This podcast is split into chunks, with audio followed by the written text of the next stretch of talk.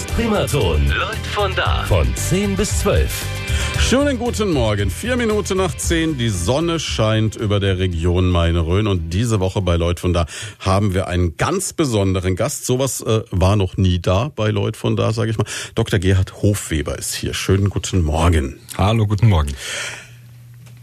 Ich habe wirklich überlegt, als mir vorgeschlagen wurde vom äh, Tobi Wahler von der Kurverwaltung in Bad Brückenau, traue ich mich, sie einzuladen. Jetzt nicht, weil sie irgendwie gruselig aussehen, sondern ähm, weil ich mir gedacht habe, meine Güte, ein Philosoph. Das ist ja was, wo du sagst, Sonntagmorgen um 10, die großen Fragen, ganz schön harter Tobak, oder? Ja, kann man schon so sagen. Also ein bisschen, äh, das Gefühl ist nicht ganz unberechtigt, sage ich mal so, ein gewisser okay. Respekt. Eine gewisse Angst ist es. Genau, genau, weil eben die großen Fragen halt äh, nicht leicht zu beantworten sind. Aber Sie haben mir im Vorfeld gesagt, ich darf alles fragen und wir kriegen alles hin. Ich habe mir gedacht, okay, wenn Sie da draußen jetzt gerade so ja gemütlich am Sonntagstisch sitzen, Frühstück, äh, dann äh, machen Sie jetzt noch mal einen doppelten Espresso, denn jetzt geht's echt zur Sache. Aber ich verspreche Ihnen, es wird hochinteressant. Ich habe schon im Vorgespräch so viel für mich selber rausgezogen, was ich schon immer mal wissen wollte und deswegen haben wir gedacht, fangen wir einfach an. Ähm, ich habe mir die Top Ten der philosophischen Fragen angeschaut. Auf Platz eins steht die Frage nach dem Sinn des Lebens. Also fünf nach zehn Sonntagmorgen klären wir das doch mal endgültig für alle Beteiligten. Sie da draußen machen wir das Radio lauter. Herr Dr. Hofweber sagt Ihnen, was ist der Sinn des Lebens? Der Sinn des Lebens ist, in Wahrheit und Liebe zu leben. So einfach ist das. Äh, okay. Das heißt, die meisten Leute denken immer, man kann diese Frage gar nicht beantworten. Das ist so eine Frage. Wäre mein Lehre, Ansatz ja. gewesen, ja. Ja, Mai, der Sinn des Lebens, was soll denn das sein? Ja. Hm. Und dann das nächste ist, dass man denkt, kann man nicht allgemein beantworten, ja, sondern hm. jeder hat so ein bisschen seins. Hm. Der eine äh, geht gern grillen, der andere äh, trinkt gern Wein. Das ist ja auch was anderes, so alles individuell meint man. Hm. Äh, stimmt aber nicht. Okay.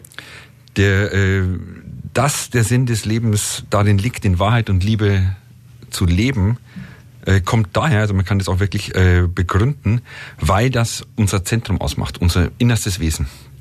Also bei allem, was wir sonst noch so tun, wie Essen, Nachdenken, Partnerschaften pflegen und so weiter und so weiter, gibt es so etwas wie so einen inneren Kern des Menschseins.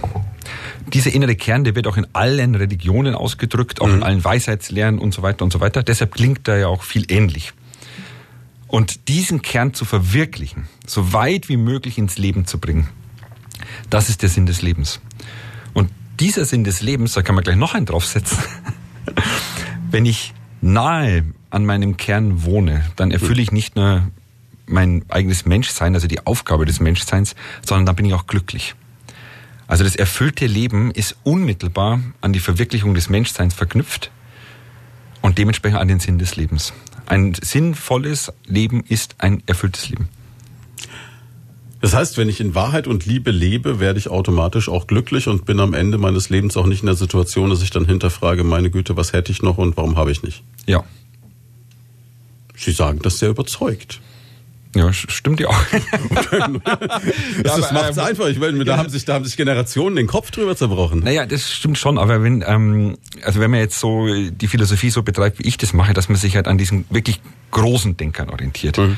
Also nicht an allem Möglichen, die heute sich Philosophen nennen oder so Philosophie zum Schunkeln oder sowas, ja. Oder Philosophie für jedermann. Das ist ja alles irgendwie Quatsch. Die Weisheit ist ja schwierig zu erlangen. Und da hilft es natürlich schon, wenn man sich an den Leuten orientiert, die am tiefsten gekommen sind. Das also ist dann sind wir bei Platon oder Platon zum Beispiel. Platon ist äh, einer der größten Lehrer, kann man sagen, unserer ganzen Kultur gewesen. Und heute noch top aktuell. Also wenn man zum Beispiel Platon Gorgias, das ist ein Dialog von ihm, liest, da geht es um den Wert der Rhetorik und wie kann ich jemand überzeugen und brauche ich überhaupt Wissen, mhm. um zu überzeugen und so weiter und so weiter. Das ist das Aktuellste, was Sie zu der ganzen Fake News oder Trump-Debatte lesen können. Es gibt nichts Besseres. Das heißt, im Endeffekt sind wir seit den alten Griechen nicht viel weitergekommen. Naja, das liegt aber daran, dass man sich die, in dieser Dimension im, im Rahmen der ewigen Wahrheiten bewegt. Da kann man nicht weiterkommen. Die muss man nur immer wieder neu finden. Also jede Generation ist eigentlich aufgefordert, diese Suche neu zu beginnen. Aber wir haben natürlich die Orientierung an diesen Leuten. Das hilft Liegt es dann auch in der Natur des Menschen, dass er, obwohl diese Wahrheit vielleicht von Generationen vor ihm ja schon gefunden wurde, sie für sich selber nochmal finden muss? Also muss wirklich jeder so seine eigenen Versuche oder auch Fehler machen? Ja, muss man. Das ist, deshalb gibt es eben nicht diesen Fortschritt. Also im technischen Bereich habe ich ja einen Fortschritt. Mhm. Und wenn ich da bestimmte Resultate habe, kann ich darauf aufbauen. Kann das Material verändern, kann neue Techniken zur Anwendung bringen und so. Im Denken ist das nicht so. Also Denken jetzt in diesem philosophischen Sinn. Genauso im Finden des Lebensglücks. Es hilft Ihnen ja gar nichts, äh, wenn Sie jetzt da irgendwie lesen, tun Sie dies, tun Sie das, ja, leben Sie gesünder, trinken Sie weniger Alkohol und so weiter und so weiter. Ja. Ähm, das mag ja alles richtig sein, ja, aber diesen Weg zu sich selbst, diesen Weg zu dem Inneren und zum eigenen Glück, den muss ich alleine gehen. Jeder muss das. Ich kann mich orientieren an den Leuten, mhm. aber gehen muss ich das selber. Das heißt, ich brauche dann auch einen Impuls, um zu beginnen, diesen Weg zu gehen. Das könnte auch passieren, dass ich mein Leben führe, ohne jemals auf diesen Weg gekommen zu sein. Naja, ähm, also ich brauche einen Impuls, aber der Impuls ist uns qua Menschsein mitgegeben. Hm. Also das liegt ja allein schon in der Struktur des Selbstbewusstseins. Jeder Mensch hat eine Beziehung zu sich selber. Und weil er diese Beziehung zu sich hat, will er sich erkennen. Die Frage ist nur, wie tief gehe ich da, wie weit komme ich denn da? Wenn ich mich jetzt da total verrannt habe und äh, eine falsche Vorstellung habe, komme ich auch nicht weit. Also zum Beispiel gibt es die Vorstellung, dass sozusagen diese Selbsterkenntnis qua Alter von alleine käme. Weil, die Weisheit des Alters, wie man so sagt. Ja, die Weisheit des Alters, genau. Aber in Wahrheit ist es keine Weisheit und auch keine Selbsterkenntnis. Das sind dann solche Sachen wie, ja, ich weiß, wenn ich spät noch schwer esse, dann schlafe ich schlecht. Ja, das mhm. weiß ich jetzt. Ja. Aber das sind ja eher so Randerscheinungen, die man qua Erfahrung erlebt. Mhm. Das weiß ich natürlich schon. Aber die Erkenntnis ist dieser Weg in die Tiefe. Und das ist was anderes. Also Altersstarrheit ist sehr verbreitet. Altersweisheit ist ein seltenes Gut. Das ist auch ein schöner Satz. Sie sehen, wir steigen schon richtig ein. Sie haben jetzt schon gelernt, der Sinn des Lebens ist ein Leben in Wahrheit und in Liebe. Das äh, haben wir in den ersten elf Minuten schon rausgearbeitet. Das ist ein gutes Ergebnis für einen Sonntagmorgen, würde ich sagen. Jetzt fangen wir doch mal ganz allgemein an mit der Philosophie. Ich habe mir das angeschaut. Das ist die Liebe zur Weisheit, kann man ja. ganz, also wenn man es jetzt einfach platt übersetzen würde. Ja. Wie kommt man jetzt als junger Mensch auf die Idee, Philosoph zu werden? Also ich meine, Polizist, Feuerwehrmann, alles klar, kann ich mir vorstellen. Aber dass jetzt einer da sitzt und sagt, ich möchte gerne, wie die alten Griechen, einfach mal nachdenken, den Rest meines Lebens. Ist das so ein Ziel, wo auch die Eltern sagen, Mensch, cool, Gerhard, hast dir schön überlegt, mach mal. Genau, mein Vater war ja äh, Ministerialrat und war Bauingenieur. Okay. Und äh, wir sind drei Kinder. Ein, die älteste ist die Schwester, dann mein Bruder und dann ich, ein Jahr auseinander. Und beide Söhne haben Philosophie studiert. Also mein Vater dachte natürlich, um Gottes Willen, was habe ich da bloß falsch gemacht? Ja? Weil er ja, wollte oder irgendwas richtig gemacht, weil er hat sie ja alle auf die gleiche Spur gebracht. Ne? ja, aber sicherlich nicht mit Absicht. Nee, aber ich kam da wirklich in einen ganz äh, simplen und äh, fast klassischen Weg dahin. Und zwar äh, dachte ich mir irgendwann mal, dass ich ja wahrscheinlich mal sterben werde, so wie alle Menschen auch. Und die Wahrscheinlichkeit ist sehr hoch, ja. Genau. Also ich will Ihnen jetzt nicht den Tag versauen, aber es könnte passieren. ich habe es irgendwo in der Zeitung gelesen, dass naja. es so sei. Ja. Naja, und ähm, dann dachte ich mir, wenn ich jetzt dieses eine Leben habe, dann möchte ich nicht leben, ohne zu wissen, warum. Ah, okay, da war also der, der eigene Antrieb auch schon da zu sagen, ich will ein bisschen tiefer gehen. Ich will diese, nicht nur diese Selbsterkenntnis für mich vielleicht rausziehen, sondern ich will überhaupt Erkenntnis gewinnen und dann erschien Ihnen Philosophie als der sinnvollste Weg. Genau, es ist auch wirklich der sinnvollste Weg, weil ich habe das erst woanders versucht, so in den politischen Debatten und soziologische Zusammenhänge und so weiter. Aber das geht halt alles nicht in diese tiefe Dimension. Auch Psychologie zum Beispiel wird oft gefragt, was ist der Unterschied zwischen Psychologie und Philosophie? Scheint ähnlich zu sein, ist es aber nicht.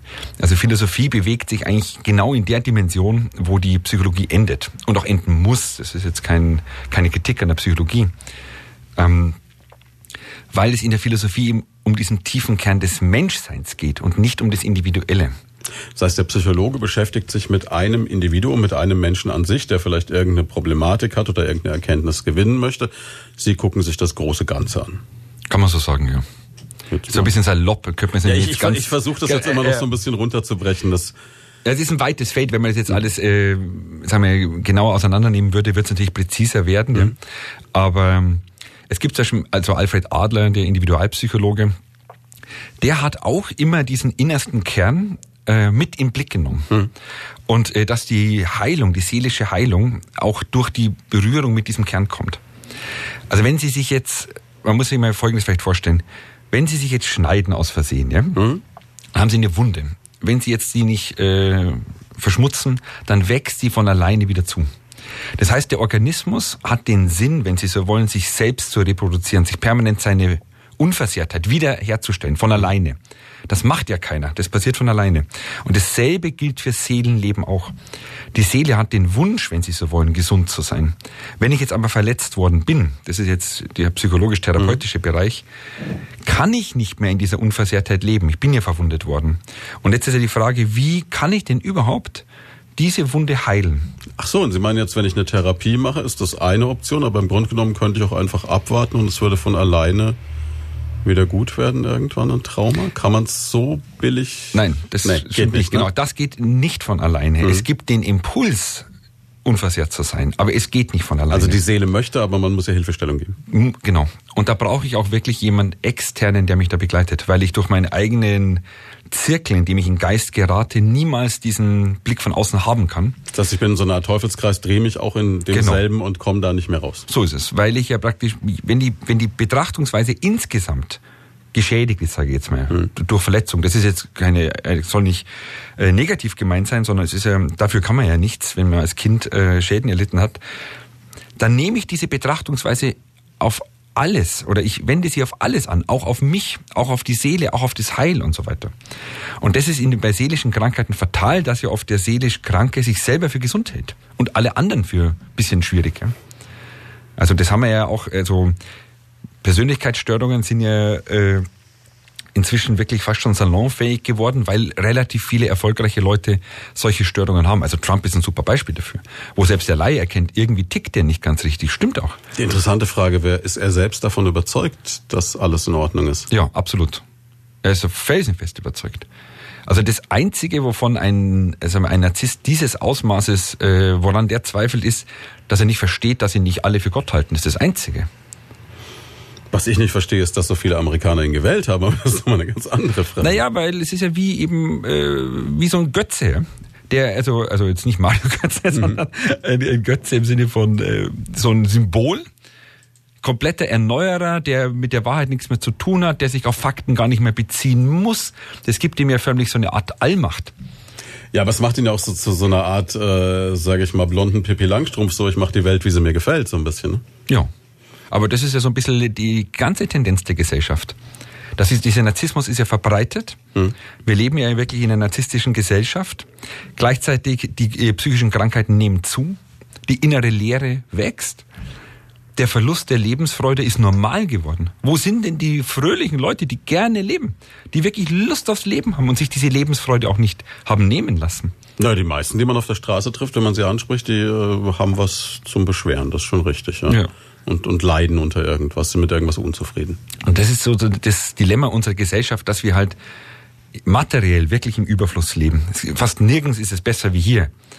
Aber äh, da leben wir im absoluten Reichtum, aber seelisch und emotional und geistig in Armut. Ist aber auch immer interessant, wenn man jetzt jemanden ganz banal auf der Straße trifft und der fragt, wie es einem geht und man sagt einfach, blendend, es ist wirklich alles fantastisch, ich kann nicht klagen, das Leben ist schön. Ich glaube, man würde die Leute erstmal irritieren. Ne? Ja, das ist also zu viel Glück, um es auszuhalten sozusagen. ja. Es ist ja auch wirklich so, jetzt sage ich mal, wenn man nur als Beispiel, wenn man jetzt eine Partnerschaft hat ja, mhm. und äh, man ist schon ein bisschen länger zusammen und irgendwie hat man sich aneinander gewöhnt und hat sich mit vielem abgefunden. Mhm. Und dann kommt da nebenan ein glückliches Paar, das hier in jeder Hinsicht ausstrahlt, dass sie sich lieben, dass sie das auch vollziehen und so weiter. Dann komme ich sofort in die Krise, wenn ich in einer unglücklichen Beziehung bin denken wir, verdammt nochmal, was hat der, was ich nicht habe? Ja, mhm. ja eine glückliche Beziehung halt. Und dann fällt es auch auf. Wenn ich aber um mich herum auch lauter so unglückliche Beziehungen habe, denke ich, naja, ist so ganz normal. Ich habe eine ganz normale Beziehung, wie die anderen ja auch. Das heißt, ich bemerke meine eigene Situation eher dann auch durch den Vergleich mit anderen. Ja, genau, das macht es wirklich leichter. Aus demselben Grund, wie was wir vorher sagten mit der psychischen Krankheit. Meine Betrachtungsweise, wenn Sie so wollen, projiziere ich ja auf alles da gibt es keine Ausnahmen, also auch auf die Beziehung. Und kann man auch sagen, die Frage da schon, wie geht's dir? Da kann man sagen, ja, äh, passt schon oder mhm. sowas. Ja. Ähm, aber wie es mir wirklich geht, das merke ich ja erst, wenn ich nah bei meinen Gefühlen bin. Und dann kommt vielleicht nicht sowas raus wie passt schon, sondern eher sowas wie, was mache ich mit meinem Leben hier eigentlich? Also bin ich dabei, mein Leben zu vergeuden? Lebe ich denn diese Träume, die ich mal hatte? Habe ich noch Lust, das Leben wirklich nach vorne zu bringen? Lebe ich gern. Machen aber wahrscheinlich wirklich die wenigsten. Ich glaube, viele sind halt in irgendeiner Form von Alltag. Äh äußeren Zwängen oder vielleicht auch inneren Zwängen, die sie sich selbst auferlegen, vermeintlichen Konventionen, an die sie sich halten müssen oder Erwartungshaltungen Dritter ihnen gegenüber gefangen und äh, können deswegen vielleicht gar nicht das tun, was sie möchten. Ja, sie, sie könnten schon, wenn sie wollten. Ne? Das ist ja der Witz. Also die, die Möglichkeit hat ja jeder, in zu jedem Moment seines Lebens sein Leben zu ändern. Jeder Moment ist möglich. Ich kann jetzt sagen, so jetzt reicht's. Hm. Ähm, aber Sie haben natürlich vollkommen recht. Wir leben eben in einer Gesellschaft, in der dieses depotenzierte Leben normal ist. Also das an sich Falsche ist heute das Normale, so kann man das sagen. Weil es nämlich in dieser Depotenzierung den Mensch auf so eine Funktionsmaschine reduziert. Ich muss in einem Job funktionieren, ich muss meinen Eltern gegenüber funktionieren, ich muss meiner Frau gegenüber funktionieren, dann muss ich mich auch noch um die Kinder kümmern und so weiter und so weiter. Wo bleibt denn ich? So ist ein bisschen mhm. so ein latentes Grundgefühl.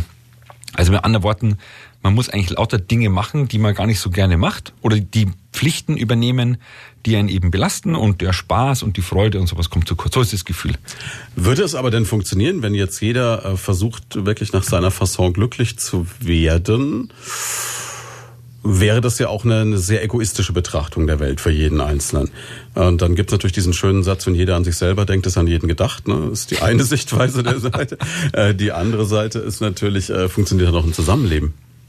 Also ähm, zunächst mal dieser Satz, äh, jeder soll nach seiner Fasson glücklich werden, das ist ja das, was wir heute haben. Hm.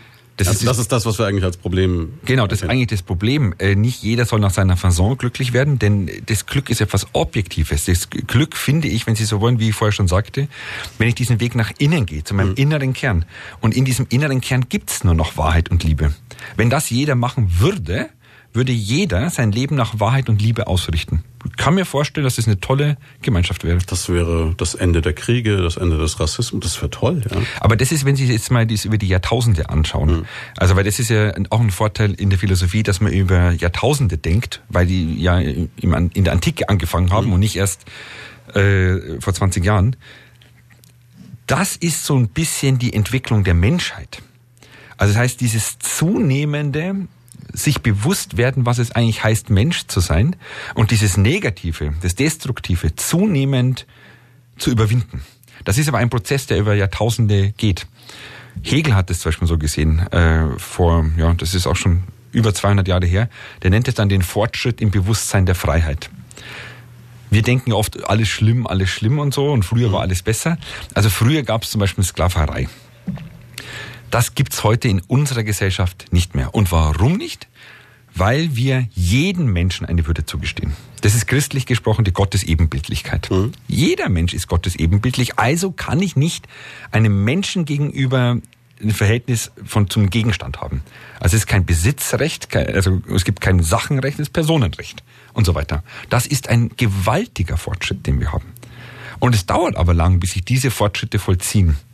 Und ich glaube auch, dass das Führen von Kriegen zum Beispiel für die modernen Gesellschaften viel belastender ist, als es früher in archaischen Gesellschaften der Fall war. Der Krieger als Typus ist ja nichts, was für uns jetzt erstrebenswert ist. Das ist eher etwas, was man dann notgedrungen machen muss und dementsprechend nehmen die Traumatisierungen auch zu. Also es wird schwieriger werden, Kriege zu führen. Das heißt, Sie glauben, der mittelalterliche Krieger hatte kein Problem mit einer posttraumatischen Belastungsstörung, weil es für den einfach ein allgemein anerkannter Lebensstil war, Krieger zu sein. Ja. Ich kann mir nicht vorstellen, dass der äh, so zart beseitet war, dass er darunter leidet. Man muss sich ja umgekehrt äh, anschauen, was sind denn die Ideale der Gesellschaft? Ne, zum Beispiel, wenn ich jetzt, also da kann ich ja wirklich äh, in der Geschichte unzählige Beispiele nehmen, dass eben Eroberung, Krieger, Held und so weiter, also im kriegerischen Sinne ein Idealbild war, was man sich gewünscht hat zu sein. Heute will man ja, wenn dann vielleicht Fußballspieler werden oder, oder Rockstar oder, oder Philosoph. Oder Philosoph, genau. Wenn man was Anständiges machen will mit einer sicheren Berufsaussicht, dann macht man Philosophie. Oder YouTuber, das, das sind so die Wünsche, die man heute hat, klar, natürlich. Aber, aber keiner sagt, ich möchte unbedingt äh, beim KSK, bei der GSG 9 oder was weiß ich, bei der Fremdenlegion reüssieren, ja. Ja, da vielleicht gerade noch so als geheimer Wunsch, was vielleicht jeder hm. Bub mal hatte. So der, der kleine James Bond im Genau, Inneren, ja. genau. Deswegen schaut man sich auch Actionfilme an. Hm. Also wenn man sich da nicht irgendwie reinfühlen wollte, würde man sich ja nicht angucken. Aber es ist kein gesellschaftliches Ideal mehr, das zu sein. Es findet irgendwie im Verborgenen statt. Aber wenn Sie sich jetzt mal vorstellen, alle würden sagen, super, hey, du bist der tollste Krieger, klasse, wie du hier die Schlacht geführt hast und so weiter. Natürlich habe ich dann eine ganz andere Affirmation meines Lebensgefühls. Gut, das ist noch nicht so lange her, glaube ich. Also wenn wir jetzt an die Zeiten, würde ich mal sagen, vor dem Ersten Weltkrieg denken, war es, glaube ich, durchaus erstrebenswert zu sagen, ich ähm, heirate einen Offizier oder ja. so etwas als Frau. Heutzutage ist das, glaube ich, äh, unter Umständen so im ja, sage ich mal, so, so eher linken Spektrum, wenn dann eine kommt und mit, ich habe diesen wirklich netten Bundeswehroffizier kennengelernt, wird wahrscheinlich ein bisschen kritisch geguckt, ne? Genau, so ist es ja.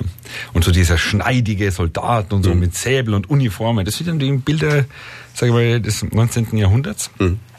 Und ähm, die halt total normal in der Gesellschaft waren. Ist heute in der Form nicht mehr vorhanden. Wir haben in der letzten halben Stunde schon erläutert, was der Sinn des Lebens ist. Also wir ist jetzt äh, sehr, sehr, sehr selbstbewusst von mir. Ne? Ähm, eigentlich habe ich es mir erklären lassen von Dr. Gerhard Hofweber, Philosoph aus Bad Brückenau der heute bei uns zu Gast ist und mit dem wir über die richtig großen Fragen sprechen. Und jetzt haben Sie gesagt, und ich wiederhole es gern nochmal für die, die jetzt erst einschalten, nicht, dass Sie jetzt durch langes Ausschlafen den Sinn des Lebens verpassen. Wahrheit und Liebe. Ja. Und ähm, ist wenn man anfängt drüber nachzudenken, und ich tue das jetzt so ähm, multitasking-mäßig die ganze Zeit so im Hinterkopf, ähm, natürlich vollkommen richtig, klar. Und wenn das jeder tun würde, wäre es toll. Jetzt haben Sie aber auch gerade eben, während Musik lief, zu mir gesagt, es ist natürlich auch immer so ein Problem, ne, wenn jemand jetzt auf einer theoretischen Ebene weiß, Wahrheit und Liebe wäre schon toll, gleichzeitig aber zu seiner Frau zu Hause relativ ekelhaft ist, dann läuft da irgendwas schief. Genau. Und ähm jetzt sag mal, dieses theoretische Wissen, mhm. das ist eigentlich nur eine Information. Eine Information ist per Definition oberflächlich. Also ich kann irgendwelche Informationen zustimmen, wie ja gut, dann ist das halt der Sinn des Lebens, okay. Mhm. Hat aber 0,0 Konsequenzen für mein Leben. Das trifft eigentlich für alle Informationen zu. Also auf der Informationsebene, auf der Verstandesebene allein das zu wissen, in Anführungszeichen, das reicht einfach nicht. Sondern man muss das, was man sozusagen verstandesmäßig erkennt, zur Vernunft bringen. Das ist ein, ein kategorialer Unterschied. Also Vernunft und Verstand sind zwei vollkommen andere Arten des Denkens. Die Vernunft ist das, was es sozusagen in die Tiefe bringt. Und wenn es in der Tiefe ankommt, äh, wird mit dieser Erkenntnis, wenn Sie so wollen, automatisch auch der Auftrag für mich deutlich, mich zu befähigen, das auch leben zu können. Also wie liebesfähig bin ich denn überhaupt? Kann ich überhaupt noch lieben? Also die Liebesfähigkeit nimmt ja ab. Einerseits dadurch, dass ich eben in der Liebe verletzt worden bin. Mhm. Das geschieht zum Beispiel zwischen Eltern und Kindern. Oder später in der Partnerschaft. Man war mit 17 wirklich verliebt, hat dieses Mädchen, diesen Bub total geliebt. Und dann ging es so richtig den Bach runter, das, berühmte Herz gebrochen. Und dann ist oft diese fast schon natürliche Reaktion zu sagen, also das passiert mir nie mehr wieder. Und das bedeutet, dass man dann die Strategie macht, man schließt sein Herz hinter so einer Mauer einfach ein. Weil dann kann es auch nicht mehr verletzt werden. Das heißt, man lässt Leute gar nicht mehr so nah an sich ran, genau. dass sie genau. was tun können, aber dadurch bleibt es auch oberflächlich. So ist es. Und das ist aber äh, für eine vermeintlich funktionierende Partnerschaft eigentlich gar kein Problem. Also die, viele Leute, habe ich den Eindruck, lieben ihre Partner gar nicht wirklich. Ähm, lieben insgeheim vielleicht immer noch diese eine Person von damals, das fast 30 Jahre zurückliegt. Oder verlieben sich dann auf einmal schlagartig nach 30 Jahren Partnerschaft in irgendjemand anderen, wo dieses Herz auf einmal explodiert sozusagen, wo diese, dieses, dieses langsame Vertrocknen einfach nach Nahrung ruft. Und dann kommt jemand und zack, auf einmal bricht diese Mauer auf. Dummerweise ist man da noch auch nicht liebesfähiger, sondern meistens scheitert es kolossal. Ja, es ist dann die Frage, ob man dann bereit ist oder den Mut fasst, diesen Schritt zu gehen, zu sagen, ich lasse mich auf das Neue ein, oder ob man, was ja viele, glaube ich, machen, dann in der alten Situation verharrt und äh, dann vielleicht das Neue noch nebenbei mitnimmt oder auch nicht. Ne? Genau, aber diese, Sie kennen ja dieses Bild, das ist ja wirklich auch ein klassisches Bild, was man oft sieht, ältere, wohlhabendere Herren, die auf einmal äh, ihre Liebe zu einem ganz jungen Blondinchen entdecken und mhm. glauben so, jetzt kommt die große Liebe. Und von außen denkt man nur, mein Gott, äh, sagen wir, was hast du eigentlich die letzten Jahrzehnte gemacht? Also da sieht man, dass man zu welcher Dummheit da insbesondere die Männer äh, fähig sind, ja? wenn man halt sich so lange äh, von seinem eigenen Herz fernhält. Und man darf natürlich nicht vergessen, das ist schon richtig, wenn ich mit, also in Liebe leben heißt mit einem offenen Herzen durch die Welt gehen. Und dann bin ich auch verletzbar. Also da braucht man sich keine Illusionen machen. Ich muss mich dann auch schützen, aber ich schütze mich nicht dadurch, dass ich diese Liebesfähigkeit blockiere und mein Herz sozusagen einmauere, sondern ich schütze mich dadurch, dass ich zu den Leuten, die mich verletzen, in den richtigen Abstand gehe. Das heißt, schneller einen Cut mache, wenn ich merke, es tut mir nicht gut? Viel schneller. Weil ich denke, da sind ja viele so, dass sie das über Jahre hinweg einfach äh, mitnehmen, sage ich mal. Genau, aber sie merken ja nicht, das ist ja das äh, Fatale daran, wenn ich sozusagen dieses Herz, um in dem Bild zu bleiben, so eingemauert habe, spüre ich ja nicht viel. Dann spüre ich auch die Verletzung nicht. Ich banalisiere es dann alles so, naja, mein Gott, wollte ich zwar nicht, aber. Ja. Also wie, mein Gott, ist halt mein Ei runtergefallen, kann ja mal passieren. Ja. Aber tatsächlich finden diese Verletzungen statt. Also nur der, der, die Person ja, ist wie in so einem Betäubungszustand und kriegt es gar nicht so richtig mit. Aber das Erwachen kommt dann automatisch. Jeder wacht dann mal auf. Das sind dann oft so ganz bittere Momente. Nietzsche nennt das mal die stillste Stunde. Wo mir dann auf einmal bewusst wird, dass das alles nicht stimmt, was ich mir da erkläre. Aber oft sind es auch nur kurze Momente, wo einem das klar wird. Und dann weiß man nicht, was man machen soll und versinkt wieder in derselben Lethargie. Und ich glaube, wir haben natürlich einen, ja, vielleicht ein bisschen brutal gesagt, äh, in Anführungszeichen Vorteil gegenüber Nietzsche in dem Moment, weil stillste Stunden gibt es bei uns ja fast nicht mehr. Ich glaube, wir, es ist, kann man das, kann man das sagen, man betäubt sich eigentlich die ganze Zeit durch, dass man sich ständig irgendwelchen Input von außen holt, sei es der Fernseher, sei es das Radio, was wir natürlich da rausnehmen, Bücher, Ablenkungen, Vollgas, irgendwas und dadurch gar nicht mehr die Zeit uns nehmen, mal zu reflektieren und nachzudenken? Ja, kann man so sagen. Wobei es nicht nur eine Frage der Zeit ist, sondern auch eine Frage der Fähigkeit. Also wenn, wenn jetzt einer, sage ich mal, diesen philosophischen Weg, also diesen Weg in die Tiefe, mhm. den muss ich ja lernen. Den lerne ich über Jahre. Ja. Das ist nichts, was man einfach mal so nebenbei mitbegeben bekommt. Ja. Ich kann jetzt auch nicht aufstehen und einen Marathon laufen, da, da trainiere ich ja auch. Aber witzigerweise sind die Leute dafür bereit, alles Mögliche auf sich zu nehmen. Training, Ernährungsumstellung, was weiß ich, ja um dann irgendwann einen Marathon zu laufen, was eigentlich, sage ich mal, kein Mensch braucht. Aber das wirklich Wichtige, nämlich die Zeit zu verwenden, mich zu befähigen, meinen inneren Kern auch zu finden, das macht man eben nicht. Und deswegen, wenn ich dann die Zeit hätte, stehe ich oft da und komme auch nicht weiter. Ja. Was man äh, sich vorstellen kann, ist, wenn Sie, das ist etwas, was fast alle Menschen erreicht, wenn ich aufs Meer schaue. Hm. Oder wenn ich vom Berggipfel in die Weite schaue. Dass da irgendwie eine innere Ruhe über mich kommt. Und äh, das ist deswegen der Fall, weil ich hier eben nicht mehr im Verstand bin, nicht so aufs Klein-Klein bezogen, was ist denn da, das da hinten für ein Ort oder so, ja, sondern ich gucke in die Weite. Und so ähnlich ist das vernünftige Denken auch. Und dadurch, dass dann die, die Umstände diese Haltung in mir aktivieren sozusagen, werde ich auch ruhig. Ich komme dadurch automatisch näher an meinen Kern, selbst wenn ich in diesem Moment das nicht begreife. Aber passieren tut es trotzdem. Aber kann ich das selber schaffen oder brauche ich da im Endeffekt, äh, wie jetzt vorhin bei dem Beispiel der Psychologie, auch wieder jemanden, der mir überhaupt erstmal diesen Blick für die Weite und für das große Ganze öffnet? Weil ich denke, jeder steckt ja auch so in, seinen, in seiner Schublade mit seinen Scheuklappen drin. Ja. Und da kann dann der Philosoph vielleicht helfen, oder? Ja, genau, so ist es. Also, ich, also erstens ja, ich brauche jemanden. Hm. Das ist, ich, ich sag mal, wie, wie ich brauche einen Lehrer, der mir diesen Weg zeigt. Und das ist ein bisschen vergleichbar mit einem Bergführer. Wenn Sie den Fels klettern, dann sind Sie angeseilt und Sie können, keine Ahnung, bis zum sechsten Schwierigkeitsgrad klettern und wollen eine schwierige Tour machen, trauen sich nicht, dann nehmen Sie einen, der besser ist, der den Weg kennt und der geht dann mit Ihnen dadurch. Also der bleibt nicht unten stehen und sagt, so jetzt rechter Arm, mhm. da ist ein Loch, sondern der klettert voraus. Und dadurch finde ich den Weg dann auch und kann dann auch sozusagen leistungsmäßig immer mehr wenn man das in der Antike sich vorstellt, das waren ja diese Philosophenschulen, das waren ja Lebensgemeinschaften. Das war ja nicht eine Uni, wo ich mal hinging und dann bin ich wieder heim, sondern mhm. äh, die haben zusammen gelebt.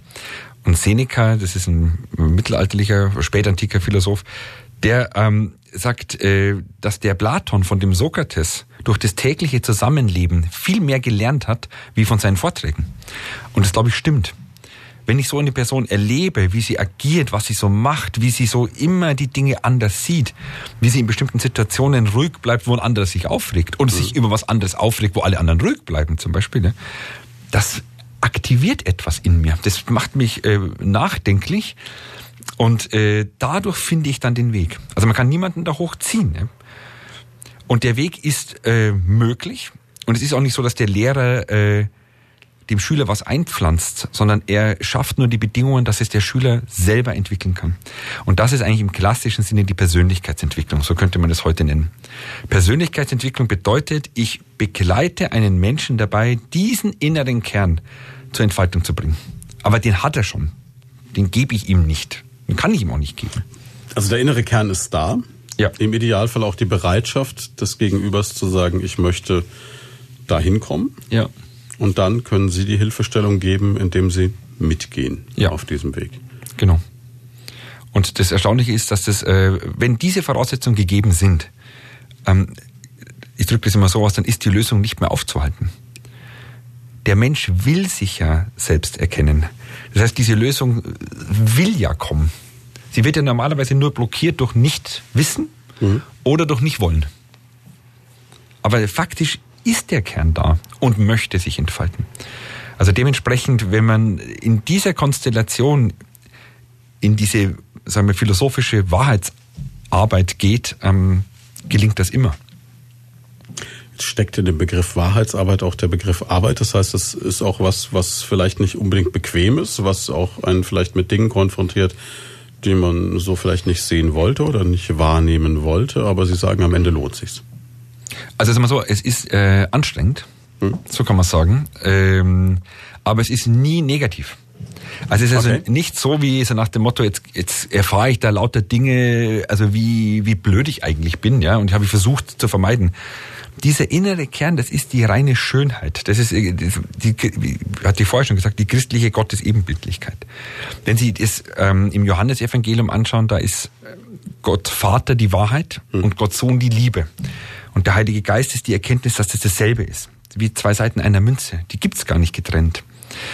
Und das ist der innere Kern. Also diese, sich auf den Weg zu diesem inneren Kern zu machen, ist auf dem Weg, sich zur eigenen Schönheit zu machen. Oder das Verhältnis zum Körper zum Beispiel. Wenn man anguckt, dieses ganze Elend, was darin besteht, dass die Menschen ihren Körper nicht mögen die Frauen sind zu dick, die Männer haben mit dem Dicksein nicht so ein Problem, aber dafür sind sie alt oder haben zu wenig Muskeln und so weiter und so weiter. Und dann wird da geschunden und gehungert und geschnitten und, und operiert und so weiter und so weiter. Dabei ist unser Körper ein Wunderwerk. Das können Sie sagen, Wunderwerk der Natur oder ein Wunderwerk Gottes. Das ist jetzt eigentlich das Gleiche in dem Fall. Ja. Allein was mit unseren Händen möglich ist und wie das funktioniert, dieses Zusammenspiel von Knochen, Knorpel, Sehnen, Blutgefäße, Muskulatur, alles dann auch noch irgendwie neuronal gesteuert. Das ist unglaublich. Es gibt nichts Komplexeres im, also im Universum, was wir gefunden haben, als so ein menschliches Gehirn. Und was machen wir? Mögen das nicht. Und bewundern stattdessen irgendwelche künstlichen, artifiziellen Produkte und äh, erwarten uns von denen, ich weiß nicht was. Ja. Also nichts gegen ein schönes Auto. Natürlich ist ein Auto schön und es ist schon ein Unterschied, ob ich ein schönes Cabrio fahre oder eine alte Klapperkiste. Aber mein Glück hängt davon nicht ab. Beim Auto bin ich da völlig d'accord mit Ihnen. Jetzt kann ich mir aber vorstellen, dass der eine oder andere da draußen gerade sagt, natürlich hat er recht, jeder Körper ist ein Wunderwerk, aber vielleicht hat äh, jetzt ähm, von der Natur oder von Gott äh, Brad Pitt ein bisschen mehr Wunder mitbekommen als ich. Ja gut, das kann man ja auch, äh, sagen wir, neidlos anerkennen.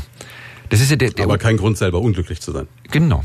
Weil der Unterschied ist der, es gibt diese Selbstliebe, ja, um die es da ja geht. Mhm.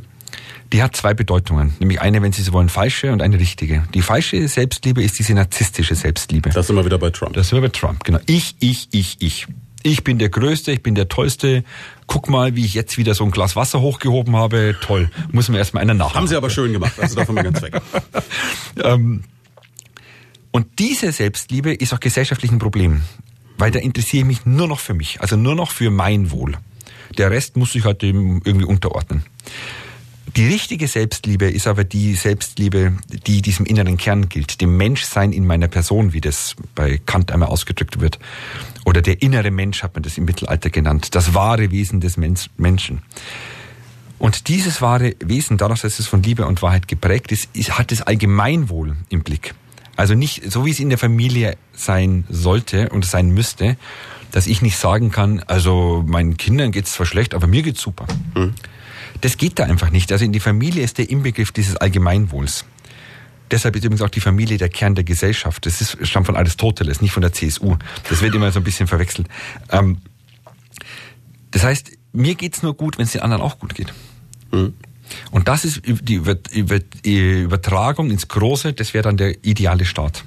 Dass ich einen Staat habe, wo jeder nicht nur auf sein Wohl achtet, sondern das Allgemeinwohl zum Maßstab nimmt, weil er nämlich dadurch sein eigenes Menschsein verwirklicht und glücklich wird. Also der Staat als große Familie. Genau. Angela Merkel als unser aller Mutter. Ja, das ist, äh, so könnte man es verstehen, ja. Aber das ist ja auch der Grund, das Dilemma, was da beim Staat äh, besteht, ist dies. Platon hatte die Vorstellung, dass am besten die Philosophen den Staat lenken mhm. sollten, weil sie nicht die Macht wollen, sondern das Gute. Dummerweise kommen aber genau die an die Macht, die die Macht wollen und nicht das Gute. Liegt befürchte ich ein bisschen in der Natur der Sache, ne? Genau. Weil jemand, der sich das Amt des Politikers aufschaffen will, der wahrscheinlich dann einen gewissen Machtwillen hat, ja. Genau. Und Macht Im positiven Sinne einen Veränderungswillen vielleicht, ja. Ja, das ist aber, das ist also diese allgemeine, sagen wir, Politikverdrossenheit hat natürlich damit was zu tun, dass man selbst als normaler Bürger und Laie dieses Spiel irgendwie durchschaut dass es da um Eitelkeiten geht, um Selbstdarstellung, um Narzissmus und so weiter und so weiter und eben nicht um den Bürger, nicht ums Allgemeinwohl. Zweifellos. Jetzt ist die Frage, wie könnte man dieses System durchbrechen, indem jeder zur Selbsterkenntnis kommt. Genau, nur so. Es geht gar nicht anders. Denn diese Erkenntnis muss ich selber vollziehen. Also ich kann die auch nicht verordnen. Ja? Erkenntnis kann man nicht im Unterricht lehren, sage ich jetzt mal, ja? sondern ich muss den Menschen, wie gesagt, begleiten, diesen Weg zu gehen. Und den muss jeder selber gehen. Also dementsprechend, es ist ja manchmal leichter, so das Große zu kritisieren, so oder den Staat oder das muss man alles ändern und so, ja. Aber äh, das ist eben leicht gesagt, aber es ist viel schwieriger, sich selbst zu entwickeln. Ist das dann aber auch ein Grund, warum viele so unmächtig argumentieren? Also was ich damit meine ist, ähm, dass es immer diese Leute gibt, mit denen wir auch in den Medien ganz oft konfrontiert werden, die irgendwie mit der Gesamtsituation unzufrieden sind, um diesen klassischen Spruch mal zu bringen, und dann immer sagen, ja, aber ich, der kleine Mann, ich kann ja nichts ändern, die da oben, die Großen machen und ich bin Empfehlsempfänger. Jetzt haben Sie vor einer knappen halben Stunde gesagt, jeder hat zu jeder Zeit die Gelegenheit, sein Leben zu ändern. Das heißt also, im Grunde genommen kann auch der kleine Mann was tun. natürlich. Äh, was der kleine Mann natürlich nicht tun kann, ist, er kann jetzt nicht äh, Angela Merkel abwählen zum Beispiel. Ne? Das kann er nicht. Für sich selbst kann er das schon, wenn das ein Anliegen ist, das er hatte. Er kann nicht wählen gehen, aber ja. das war's. Aber das machen ja 40 andere Millionen auch. Mhm. Also da hat er in dem Sinn keinen größeren Einfluss. Den größten Einfluss habe ich nicht auf die äußeren Umstände, sondern auf die Haltung, meine eigene Haltung, mit denen ich diesen Umständen begegne. Und äh, das Beispiel, was Sie jetzt genannt haben, ist halt dieses Beispiel dieser resignativen Lebenshaltung. Mhm. Ich kann ja eh nichts machen, also gar nichts. Ja? Denn die da oben oder der da hinten oder der Nachbar oder das Wetter. Irgendeinen Grund gibt es ja immer. Die Familie, whatever. Genau, ne? genau. Und das ist eben dieses Missverständnis. Mhm. Ja? Also für mein Lebensglück bin ich selbst verantwortlich. Äh, für die Regierung nicht. Da bin ich nur ganz partiell verantwortlich. Also Verantwortung übernehmen für sich das ist eigentlich das Entscheidende. Und nicht, ist ja wieder das andere, die, die Verantwortung übernehmen. Da gibt's ja auch dieses Missverständnis, jetzt werd doch mal erwachsen und übernimm endlich Verantwortung, so nach dem Motto, der Spaß ist vorbei. Ja?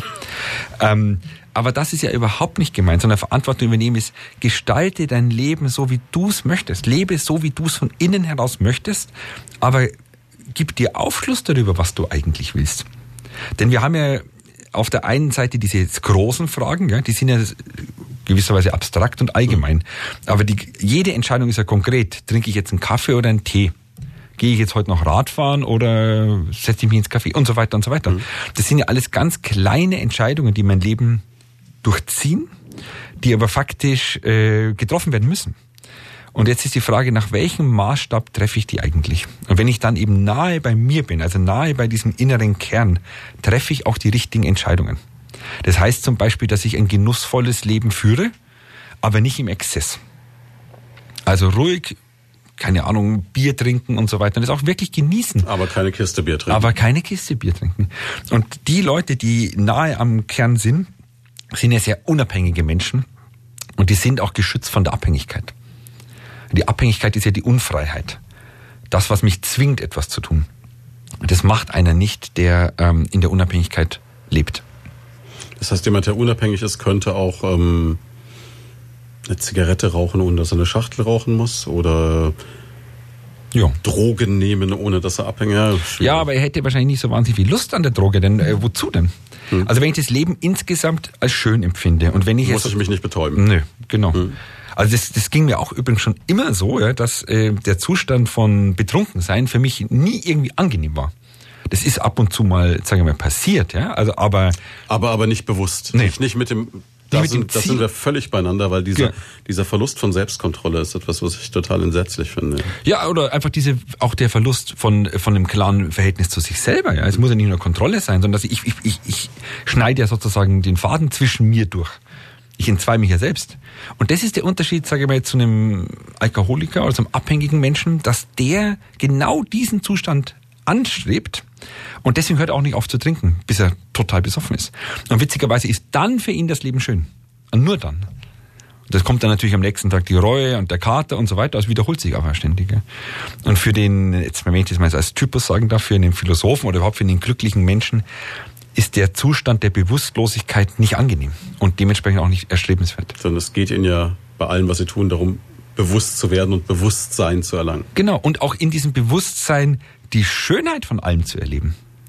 Also die Schönheit des bloßen Lebens schon. Dass ich überhaupt auf dieser Welt bin. Aber auch diese Schönheit, das was man vorher schon hatte, über den Leib, ja, die leibliche Empfindung, Berührung, Gerüche, Geschmäcker, ist doch alles wunderbar. Und ob es jetzt regnet oder nicht. Ist es schon mal egal, ne? Ja, natürlich ist es äh, schön, wenn die Sonne scheint, ja, aber wie gesagt, da hängt doch mein Lebensglück nicht davon ab. Also es gibt so Themen, äh, die sind so Vermeidungsthemen. Hm? Also das Wetter wäre ein super Beispiel. Die Politik ist auch ein gutes Beispiel. Wenn man, über da schimpft man, da redet man, da lässt man eigentlich dann seinen Frust ab, der aber aus einer ganz anderen Quelle sich speist. Aber es gibt das ist nur das Ventil dessen. Dann. Es ist nur das Ventil. Aber es gibt auch andere Themen, die werden gar nicht so erkannt als Vermeidungsthemen. Das ist zum Beispiel das Thema Ernährung. Also wenn, man, wenn Sie sehen, in den letzten zehn Jahren, was da an Unverträglichkeiten aufgekommen ist, wie dieses Thema Ernährung, vegan, vegetarisch. Ja, man überlegt sich, wo diese ganzen Menschen, die keine Laktose vertragen haben, noch vor zehn Jahren waren oder was die überhaupt gegessen haben. Ne? Genau. Und Beispielsweise. Es, man müsste sagen, wie, wie konnte die Menschheit eigentlich überleben ohne Sojamilch ja, oder ohne laktosefreie Milch? Geht ja eigentlich gar nicht. Ja? Und der, der Punkt ist der, die Ernährung ist eigentlich etwas, was sich von selber regelt. Ernährung war über Jahrtausende so, dass die regional war, weil es mhm. ging ja gar nicht anders. Ja. Wir haben ja heute den großen Vorteil, dass wir zum Italiener gehen können, zum Chinesen. Ist ja alles super. Das gehört sozusagen mit zum regionalen Raum dazu. Aber wenn ich das in einem normalen Verhältnis esse, was sozusagen mein Umfeld mir bietet, mache ich eigentlich nichts mehr falsch. Da brauche ich mich nicht drum kümmern. Also von der Ernährung hängt nicht so viel ab. Ich kann natürlich insofern viel falsch machen, in Anführungszeichen, wenn ich jetzt nur Mist esse oder nur noch äh, vom Wodka lebe, ja dann, aber das ist ja nicht die natürliche Ernährung. Also Ernährung regelt sich eigentlich von der Natur am leichtesten. Da muss ich nicht viel drüber nachdenken. Würde aber jetzt, also ein, ein philosophisch denkender Mensch, der in Wahrheit und Liebe lebt, müsste der nicht eigentlich Veganer sein? Nein. Nicht? Nö. Okay, weil ja viele Leute sagen, aus ethischen Gründen. Ich war selber fünf Jahre Vegetarier. Aus okay. ethischen Gründen. Hm. Und ich habe damals, da war ich von 19 bis 24, habe ich jedem, der ein Stück Fleisch auf dem Teller hat, mehr für einen Mörder erklärt. Ja? Habe mich da moralisch sehr integer gefühlt. Hm. Also, war mit mir ganz Passiert Ihnen ja. Wie wissen Sie, dass jemand Vegetarier ist? Er wird es Ihnen sagen. Das ist der Klassiker. Ne? genau, ne? genau. Aber ähm, ich bin dann äh, irgendwann zu der Erkenntnis gekommen, dass dieses, diese moralische Erhabenheit, die ich mir da eingebildet habe, eigentlich gar nichts anderes war, wie weit weg von der Natur zu sein. Man hat, man hat den Bezug verloren. Man, man tötet ja in der Regel keine Tiere mehr, sondern kauft es halt beim Metzger. Und äh, auch selbst, äh, wenn Sie einen Garten haben, bauen Sie vielleicht ein bisschen Gemüse an. Ansonsten haben Sie alles abgepackt, steril und so weiter, mhm. hygienisch, sieht sauber aus. Ja? Also heißt dieses ursprüngliche, das Blut, die Eingeweide und sowas, mit dem ist man ja nicht mehr konfrontiert. Und da ekelt man sich davor. Ja? Und ich glaube, dieser Ekel vor dem Natürlichen ist der Grund für das Ganze, für diesen Veganismus. Es ist eigentlich ein Nein zum Leben und nicht ein Ja zum Leben. Das ist ein sehr interessanter Denkansatz. Ja. Das, das fasziniert mich jetzt gerade, weil, weil eigentlich ja jeder, jeder Vegetarier und Veganer wird Ihnen sagen, nee, also ich habe, wie Sie sagen, die, die Moral mit dem Löffel gefuttert. Ja, man gilt halt als, äh, wie soll man sagen, moralisch höher stehend, mhm. wenn man jetzt ähm, vegan ist oder wenn man Buddhist ist oder wenn man viel Yoga macht und so. Das sind genau diese Themen, die da benutzt werden, um sich eigentlich, sage ich mal, narzisstisch zu erhöhen. Aber was faktisch passiert ist, dass ich mich entferne von dem Kern und nicht näher dran bin. Kann jetzt aber sowas wie Yoga, um bei dem Beispiel zu bleiben, ein, ein Hilfsmittel sein, um mich in die richtige Stimmung zu versetzen, näher zu meiner Selbsterkenntnis zu kommen? Also es muss ja nicht nur negativ sein beispielsweise. Nee, also es ist Yoga ist nicht nur negativ, aber es ist keine Heilslehre und es ist mhm. keine Weisheitslehre. Und das wird ja total verwechselt. Ich habe lange in München gelebt zum Beispiel. Mhm. Das ist ja alles, das ist typisch münchnerisch, sage ich mal, alles natürlich schick und äh, alles ein bisschen mit einem Hauch von Weisheit umgeben und sanfte Musik, ja, und schöne Menschen und so, ja. Mhm. Ähm, aber ich fand ganz gut, dass ein Freund sagte, er sagte, also wenn Yoga nicht schlank machen würde, würde es gar keiner machen. Ja. Also diese Assoziation, dass ich durch Yoga zur Weisheit komme, das ist einfach Quatsch. Und das ist irgendwie auch ein bisschen Erfindung des Westens. Und es ist überhaupt ein Problem, dass wir unsere eigene Weisheitstradition nicht mehr pflegen und stattdessen von ganz anderen Kulturen, ganz anderen Völkern hier ein bisschen Yoga rausnehmen, ja, vielleicht ein bisschen Sushi von den Japanern und die Messer finde ich auch ganz toll und überhaupt die lachen immer, die Teils, die lachen immer und so. Also man wie in so einem Selbstbedienungsladen. Das heißt, jeder pickt sich die Philosophie und das raus, was ihm gerade so taugt und was gerade on vogue ist. Genau. Und es wird ja auch gesellschaftlich unterstützt. Da, da gibt's Zeitschriften, das kann man auf Facebook posten. Also jetzt, wenn ich mir denke, also ich bin ja auch auf Facebook, aber wenn ich mich da jetzt also wie soll ich mich denn da inszenieren? Ja, der, der tiefsinnige Denker oder so. Aber im Yoga und so, da kann ich meinen Körper zeigen und was da daraus geworden ich ist. Ich kann mir jetzt schon vorstellen, dass sie so als Rodin-Skulptur irgendwie so ein bisschen im Kurpark in Brücke genau so ein Foto machen. Hätte was. Und jetzt haben sich vielleicht manche schon gefragt in der ersten Stunde. Das ist alles super interessant, aber wovon lebt ein Philosoph eigentlich? Und ähm, es gibt ja immer dieses Vorteil, dass man gesagt, wenn du sowas wie Psychologie oder Philosophie studierst, dann mach am besten noch einen Taxischein dazu. Ne? Und ähm, nein, aber Sie äh, haben ein eigenes Institut. Sie betreiben eine Philosophenvilla in Bad Brückenau. Es gibt ein Café, Carpe Diem heißt das, was glaube ich eher so ein bisschen Hobby ist wahrscheinlich. Ne? Und ähm, Sie schreiben Bücher. Ja. Und kamen gleich zwei dabei. und jetzt äh, machen wir doch gleich noch so ein bisschen ähm, ja, Buchrezension. Mhm. Widmen wir uns dem ersten Weg. Katzengrund, dass Ihre Bücher alle orange von außen sind? Ja, ist meine Lieblingsfarbe. Ich habe mir es fast gedacht. Ne? Es ist, Sie, Sie, Sie müssen das so bedauern, dass wir hier keine Webcam haben. Also die Schuhe sind der Knaller. ja, ein bisschen Farbe schadet dem Leben einfach nicht. Mit denen könnten Sie auch perfekt... Ähm, Nein, wir machen jetzt keine Straßenreinigungswitze oder Holländerwitze. Kommen wir zurück zum Buch. Genau. Ähm, wie heißt es denn? Also das neue Buch heißt Die Formen der Versöhnung mit der Vergangenheit. Wie wir frei werden für ein erfülltes Leben. Und da sind wir eigentlich wieder bei dem Thema, das uns schon eine Stunde beschäftigt. Genau, genau. Und zwar, ähm, also der Grundgedanke dieses Buches ist eigentlich der, dass ich, wenn ich mich mit der Vergangenheit versöhnen möchte, hm. das ist die Voraussetzung, beachten muss, gemäß welcher Form diese Versöhnung sich vollziehen muss. Es gibt genau drei Formen und diese Formen hängen ab von der Art der Verletzung. Okay. Und die kann man so einteilen, ob ich Opfer war mhm. oder ob ich Täter war oder ob ich Partner war. Opfer ist im klassischen Sinn, wenn ich Kind war, als mhm. was Schlimmes passiert ist. Äh, Täter, das kann jetzt was Gravierendes sein, kann auch eine Kleinigkeit sein, dass sie irgendwo irgendetwas gemacht haben, was sie im Nachhinein bereuen, aber nie so richtig wieder gut machen konnten. Jemand anders verletzt haben, in welcher Form auch immer, aber genau. das Ganze nie thematisiert haben oder genau. nie aus der Sache raus. Genau. Okay. Das merken Sie auch bei alten Menschen oder sterbenden Menschen, dass die unter solchen Dingen oft sehr leiden. Das ist dass nicht sie noch diese Versöhnung wollen vor dem Tod, was genau. für viele ein Riesenthema ist. Genau. Und äh, die meisten denken ja auch, Versöhnung äh, muss zwischen Zweien geschehen, also das heißt Opfer und Täter zum Beispiel. Ja. Das ist aber nicht der Fall. Die Versöhnung vollziehe ich alleine. Ich brauche den anderen dann nicht. Das heißt, wenn ich jetzt irgendjemandem mal was getan habe und das belastet mich immer noch, ja. ist die Lösung nicht, dass ich den anderen um Entschuldigung bitte, sondern ich muss es mir selbst verzeihen. Kann man so sagen, ja, weil um Entschuldigung bitten zum Beispiel jetzt bei gravierenden Taten äh, eine Katastrophe ist. Also ich kann ja nicht das. Damit belaste ich den anderen noch. Damit mal. belaste ich den anderen und ich mache ihn eigentlich wieder zum Opfer. Weil ich jetzt eine Erwartungshaltung an ihn stelle genau. zu etwas, wofür er wahrscheinlich überhaupt nicht die Bereitschaft hat, aber er sagt, die Verletzung ist für mich so groß, dass ich das nicht verzeihen kann. Genau. Und du zwingst mich jetzt aber eigentlich nach moralischen Maßstäben zu sagen, oh, ich bin der Gute, ich verzeihe dir jetzt. So ist es. Und dementsprechend ist es da kontraproduktiv und für die Versöhnung, für den Täter ist es wichtig, genau darauf zu verzichten. Ist es da noch verrückter, diese Menschen, die sagen, ich entschuldige mich, was ja eigentlich totaler Quatsch ist, weil ich kann mich ja nicht selbst entschuldigen?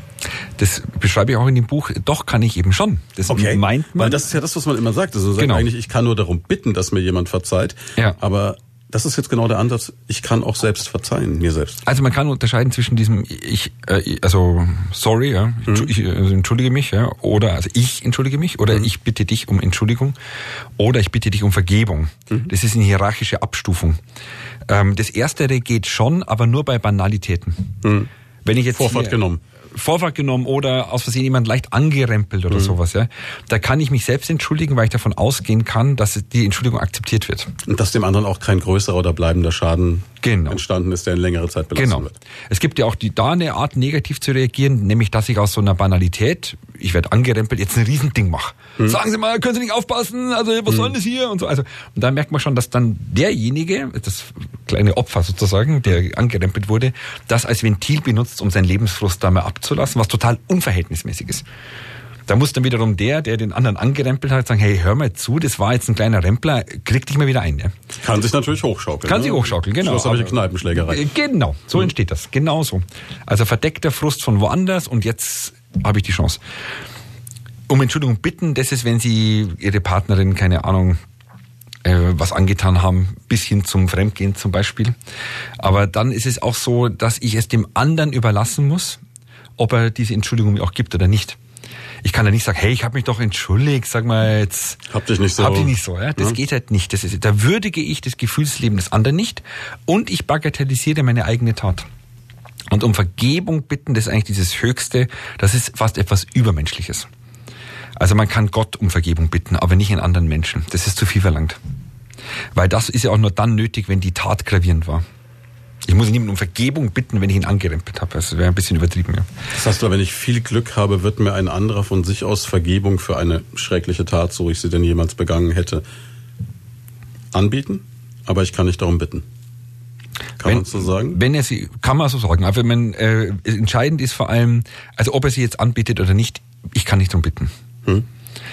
Und die dritte Ebene ist eben diese partnerschaftliche Ebene und das ist halt deswegen so interessant, weil eine Partnerschaft lässt sich nicht in, also auf Täter- und Opferkategorien subsumieren, also zusammenfassen. Das ist eine eigene Kategorie.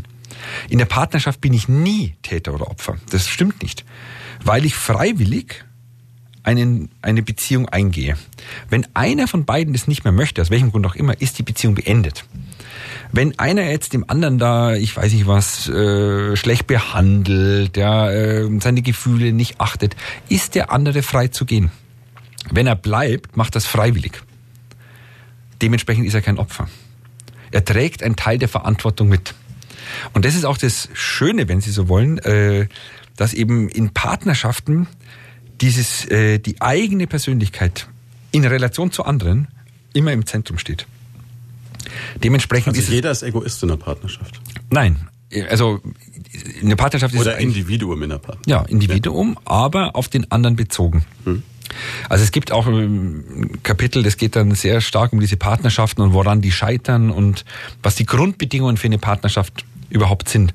Und die, also ich habe in der Partnerschaft ein Recht darauf, dass meine Bedürfnisse befriedigt werden. Also, ähm, aber der andere auch. Aber ich bin nicht der, der, der äh, Bedürfnisbefriedigungsautomat des Partners. Ja? Also eine, eine gesunde Partnerschaft wäre am schönsten so zu denken, dass ich sage, ähm, ich gebe dir mehr, als ich zurück erwarte und der andere macht es genauso. Dann bin ich in diesem Überfluss. Und ich mache das nicht, weil ich muss, sondern weil ich es gerne mache. Weil ich es für dich gerne tue. Ich mache vielleicht gar nicht so gern Kaffee oder ich trinke nicht gerne Kaffee, aber ich weiß, du trinkst gerne Kaffee und deswegen mache ich ihn dir. Wenn ich diese Haltung habe, wechselseitig, bin ich wirklich wie im Paradies, sage ich jetzt mal. Aber wenn das andere, wenn ich jetzt meine äh, Bedürfnisse zum Maßstab mache für deine ja, oder für ihre und sage, ach, mach dir doch deinen blöden Kaffee selber, ich mag ihn ja eh nicht. Ja. Oder heute gibt's Tee, ne? Genau, hm. trink doch mal nicht so viel Kaffee, Mensch, trink mal einen Tee. Ähm, dann bin ich im permanenten Mangel. Mhm. Und dann bin ich eigentlich in der Wüste gelandet. Ja. Und das ist nicht der Sinn einer Partnerschaft. Was noch dazu kommt, ist eben, woran Partnerschaften scheitern. Das ist auch ein ganz, ganz wichtiger Aspekt. Ähm, die scheitern nicht daran, dass ich zu wenig gemacht habe oder in anderer Hinsicht zu viel oder das Falsche, sondern Partnerschaften scheitern, scheitern im Wesentlichen daran, dass diese beiden Personen in Relation zueinander einfach nicht zueinander passen, auch wenn sie sich das wünschen. Gut, aber manche Ehen scheitern nach 30 Jahren. Haben die dann 30 Jahre lang nicht gemerkt, dass sie miteinander funktionieren? Kann sein. Meistens merkt man es aber doch, aber man weiß ja nicht, was man sonst machen soll. Weil jetzt müssen erstmal die Kinder groß werden und man hat das Haus abzuzahlen und man ist ja da so in diesem operativen Tun gefangen, dass man ja dieses, äh, sagen wir, Feinfühlige sich selbst gegenüber oft gar nicht so hat. Das heißt, Sie würden sagen, ein gewisser Teil, ich will jetzt nicht Großteil oder kleiner Teil, der Menschen um uns herum lebt in Partnerschaften, die eigentlich als solche nicht funktionieren. Aus welchen Gründen auch immer. Der Großteil, würde ich sagen, ja. Der Großteil? Ja. Und äh, das sieht man den Menschen auch an. Also das ist so, äh, jemand, der in einer glücklichen Partnerschaft lebt, strahlt eine, eine, ein inneres Befriedigtsein aus. Er kriegt ja wirklich das, was er braucht. Also fehlt ihm nichts. Und das heißt, dieses ganze Leben ist dann geprägt von einer gewissen Leichtigkeit. Das ist natürlich das Schönste, wenn das gelingt, aber das ist eine Kunst, das zu machen. Das ist nicht einfach, weil dazu muss ich liebesfähig sein. Dazu muss ich empathisch sein. Dazu muss ich auch das Wesentliche vom Unwesentlichen entscheiden. Das ist hier auch äh, in, ein ganz zentraler Gedanke am Anfang des Buches, dass unser Gefühlsleben Schichten hat. Also das Gefühl hat einen bestimmten Inhalt wie Müdigkeit, Hunger, hm. Liebe. Das ist dadurch unterschieden. Ja? Und dann hat sie Intensität. Ich kann ein bisschen Hunger haben oder so richtig Kohlampf. Ja? Das, aber es bleibt Hunger. Hm. Das sind die eine Einteilung. Und die andere Einteilung, und die wird halt in der Regel übersehen oder man kennt sie nicht. Das ist, dass das Gefühlsleben Schichten hat, so wie eine Erdkugel auch Schichten hat, Gesteinsschichten. Hm.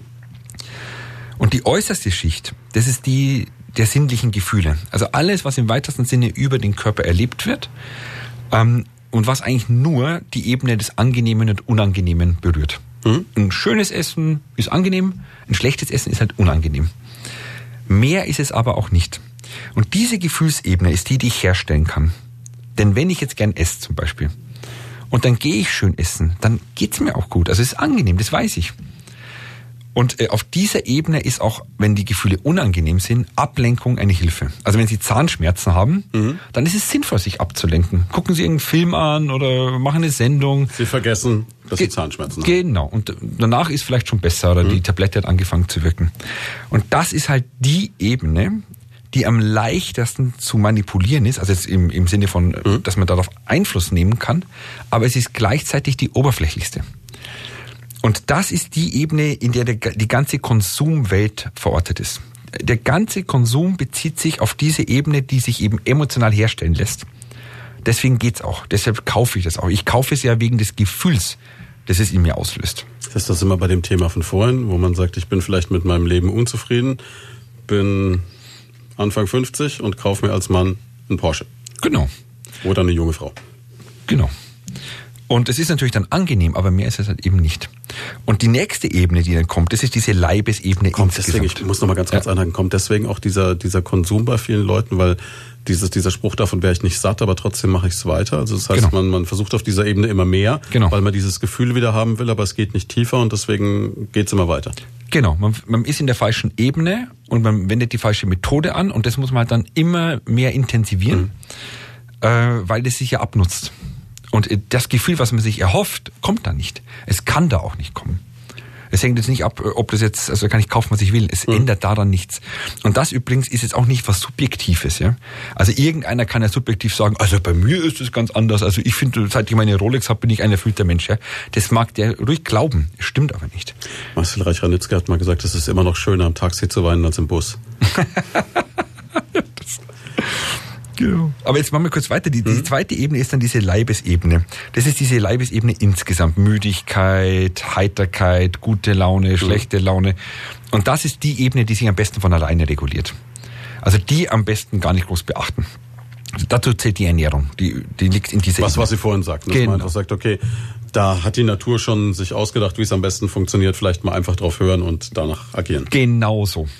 Das hat die Natur so eingerichtet, da müssen wir nicht mitpfuschen, kann das man heißt, sagen. wenn ich heute Mittag beschließe, ich bin müde, dann haue ich mich halt mal eine halbe Stunde aufs Ohr und wenn ich wieder aufwache, dann bin ich auch wieder wach. Genau. So what? Hm. Oder wenn ich jetzt halt, äh, keine Ahnung, ich habe lang gearbeitet, bin am nächsten Tag müde und muss weiterarbeiten, ja, ja dann bin ich halt müde. Na und? Was aber, glaube ich, viele Leute auch rasend macht, ist dieses, also kenne ich jetzt bei uns Radiomoderatoren, die Frühschicht haben, da weißt du, am nächsten Tag wird um halb vier der Wecker klingeln. Dann ist es abends um zehn an so einem Tag wie heute, die Sonne scheint, du sitzt mit einem Glas Wein vielleicht noch auf dem Balkon, denkst ich bin jetzt ums Verrecken nicht müde. Ne? Ja. Aber objektiv gesehen muss ich jetzt schlafen, sonst wird es morgen ein Desaster. Was mache ich dann? Ja. Wenn ich mich ins Bett lege, rolle ich mich von links nach rechts, das wird nicht funktionieren. Einfach laufen lassen, dem natürlichen Rhythmus so weit mhm. wie möglich folgen. Und, und, sich nicht verrückt machen. Und sich nicht verrückt machen, das ist ja der Witz. Weil das Problem ist ja gar nicht die Umstände, sondern das Denken über die Umstände. Mhm. Oh Gott, wie wird denn das morgen werden, wenn? und am Ende so und so. Das wird ein hm. Desaster. Das wird doch kein Desaster. Und sogar, ich kann ja sogar ein bisschen als Radiomoderator damit kokettieren. Hey Leute, heute bin ich echt ein bisschen müde. Ich hoffe, Weil gestern war halt. Genau, ne? ja. Okay. Ich hoffe, ich bring's trotzdem hin mhm. und so. Das ist ja auch menschlich, schön, angenehm. Kein Problem. Wird also sozusagen viel zu ernst genommen. Okay, jetzt haben wir zwei Ebenen abgearbeitet. Es gibt wahrscheinlich noch mehr. Ne? Genau, es gibt vier, mehr nicht. Und das nächste ist die seelische Ebene. Hm? Das sind dann die, Max Scheler nennt es die Ebene der Ich-Gefühle. Das ist alles, was uns im Tieferen geprägt hat, im, zum Guten wie zum Schlechten. Ja? Jede seelische Verletzung, die tiefere Verletzung, findet auf dieser Ebene statt. Und auf dieser Ebene ist es jetzt genau andersrum wie in der äußersten, in der angenehmen Ebene, hm. also in der, in der sinnlichen Gefühle. Nämlich, ich kann sie nicht herstellen, sondern es ergreift mich. Zum Beispiel Trauer im Todesfall. Das ist etwas, das überkommt mich dann, da kann ich nichts dagegen tun. Und, und das ist jetzt auch ganz wichtig, hier braucht es nicht Ablenkung, sondern Hinwendung. Das heißt, da muss ich das Gefühl dann auch zulassen und mich reinbegeben. Genau, ich muss es durchleben. Die gesunde Trauer muss durchlebt werden. Das ist natürlich nicht angenehm, das ist ja logisch. Aber es ist dennoch auf einer tiefen Ebene befriedigend. Das heißt, wenn ich das wegdrücke und mich ablenke, wird es mich irgendwann einholen. Richtig. Und ich muss es ja dann anderswo kompensieren, ja. Da, da kaufe ich mir wieder was, sage ich jetzt mal, ja. ja? Oder, oder mir, trink. Oder, oder trink, oder genau, was genau. Immer, ja. Oder irgendwelche Dinge. Wenn ich das aber durchlebe, ähm, muss ich mich nicht ablenken. Ganz im Gegenteil, das erfüllt mich ja. Und ich merke in der Trauer zum Beispiel auch, da kommt dann ja auch sowas wie Dankbarkeit an der Seite dieses Menschen sein, äh, also gewesen sein zu dürfen. Ja. Mhm. Dass es ja auch ein Privileg war. Und man sieht ja auch noch diesen Mensch dann in seiner ganzen Reinheit, was man ja sonst im Alltag oft nicht so macht. Da denkt man, wieso bleibt denn die, die Socken liegen oder warum ist sie nicht aufgeräumt oder sowas und denkt nicht, Mensch, ist das schön, dass, dass es den gegeben hat. Ja. Genau, dass du da bist. Ja. Die bloße Präsenz des anderen ist ja das Schöne, nicht die Eigenschaften. Und diese Ebene ist sozusagen auch die therapeutische Ebene. Mhm. Also wenn ich jetzt therapeutisch was arbeite, dann bin ich, bewege mich in dieser Ebene und versuche eben diese Wunden zu heilen. Und das heißt dann auch, eben nochmal durchleben zu lassen. Das ist, was wir vorhin zu Beginn des Gesprächs gesagt hatten. Das ist auch das, wo ich wieder noch Hilfe brauche, wo ich auch selber mir nicht mehr helfen kann. So ist es, genau, genau. Und dann aber, und jetzt kommt eigentlich der, der Clou, gibt es eine noch tiefere Ebene. Das ist die Ebene, Scheler nennt es die Personalgefühle. Das ist der innere Kern, der metaphysische Kern des Menschseins. Und in dieser Ebene ist eben nur noch Liebe und Wahrheit. Da ist sonst gar nichts anderes. Und diese Ebene ist die reine Wirklichkeit. Das bedeutet, die wirkt einfach nur, so wie der Geist. Der Geist ist die reine Wirklichkeit. Es gibt aber keine Gegenwirkung. Im Materiellen habe ich immer Wechselwirkung. Wenn ich dagegen drücke, gibt es auch Widerstand und ich spüre das auch in meinem Körper. In der geistigen Ebene nicht. Dementsprechend ist diese Ebene nicht verletzbar. Sie kann nicht kompromittiert werden. Das kann nichts passieren. Und es ist so, wenn Sie so wollen, das ist wie reines Licht, das jeder Mensch in sich trägt und das auch bei jedem Menschen durchscheint, mehr oder weniger. Die Durchlässigkeit dieser Ebenen ist aber nur von innen nach außen. Das heißt, das Licht scheint von innen bis nach außen, aber das Äußere äh, dringt nicht nach innen. Jede seelische Heilung in dem philosophischen Sinne besteht darin, so nah wie möglich an diesen inneren Kern zu mhm. kommen, mhm. ihn zu aktivieren, wenn Sie so wollen, und ihn wirken zu lassen. Da muss ich sonst gar nichts tun, ja? sondern das heilt mich dann wirklich von innen, in dem tiefen philosophischen Sinne. Bedeutet das aber, dass wirklich in jedem Menschen letztlich ein guter Kern steckt von uns? Ganz genau. Die, das Kunststück ist dann diesen auch zu erkennen, wie wir gerade eben gesagt haben. Also jetzt ist es wahrscheinlich das völlig banalste Beispiel der Welt, aber wenn wir jetzt eine Person nehmen wie Adolf Hitler, ja. dann fällt es mir schwer, den guten Kern zu erkennen. Oder äh, hat er den vielleicht nur in Bezug zu seinem Schäferhund ausgelebt? Ja, war das ein Mensch oder nicht? Ein Mensch war er. Ja, und, äh, und Sie sind auch einer. Soweit also, sind wir d'accord, genau. ja. Und was heißt denn Menschsein? Also Menschsein bedeutet ja dieses vernünftige Lebewesen sein. Mhm. Und vernünftiges Lebewesen sein bedeutet nichts anderes wie diesen Kern zu haben. Mhm. Das ist ähnlich wie, der hat auch ein Herz gehabt, ja, also jetzt organisch gesehen, ja, und, mhm. und zwei Lungen und Flügel und so weiter und so weiter, ja. Das heißt, die Anlagen waren da, was er daraus gemacht hat, ist eine ganz andere Frage. So ist es. Und das ist natürlich dann die Katastrophe. Also wie weit der Mensch sich selber von diesem inneren Kern entfernen genau, kann in dem Moment. Genau. Aristoteles hatte schon gesagt, er sagt, der Mensch, wenn er sich vollendet, ist er das schönste aller Lebewesen. Wenn er sich aber verfehlt, das schrecklichste aller Lebewesen. Niemand kann so viel Schaden anrichten wie der Mensch. Aber niemand kann auch so viel Gutes tun wie der Mensch. Das ist die Spanne, in der wir halt als Menschen leben. Und wir pendeln zwischen diesen zwei Extremen und irgendwo dazwischen finden wir uns dann wieder. Genau. Aber der Weg sollte ist, zum inneren Kern hingehen. Genau. Und ähm, ja, wenn ich zum Glück will. Also ähm, Sie können sich das so vorstellen jeder Mensch bewegt sich an irgendeinem Punkt auf dem Erdball. Mhm. Und die Erdball ist ja groß und es ist schon ein Unterschied, ob ich jetzt hier sitze oder in, in Sri Lanka bin mhm. oder anderswo. Dementsprechend ist jeder woanders. Aber der Weg zu sich selbst, dieser Weg der Selbsterkenntnis, ist der Weg zum Mittelpunkt. Und da gibt's genau einen. Insofern gehen zwar alle Menschen individuell ihren Weg, aber sie gehen alle in dieselbe Richtung, nämlich hin zur Mitte. Ist das dann auch die Grundidee eigentlich jeder Religion? Ob es jetzt das Christentum ist, der Islam, der Shintoismus, der Buddhismus, da könnt ihr jetzt beliebig viele aufzählen? Ja, genau.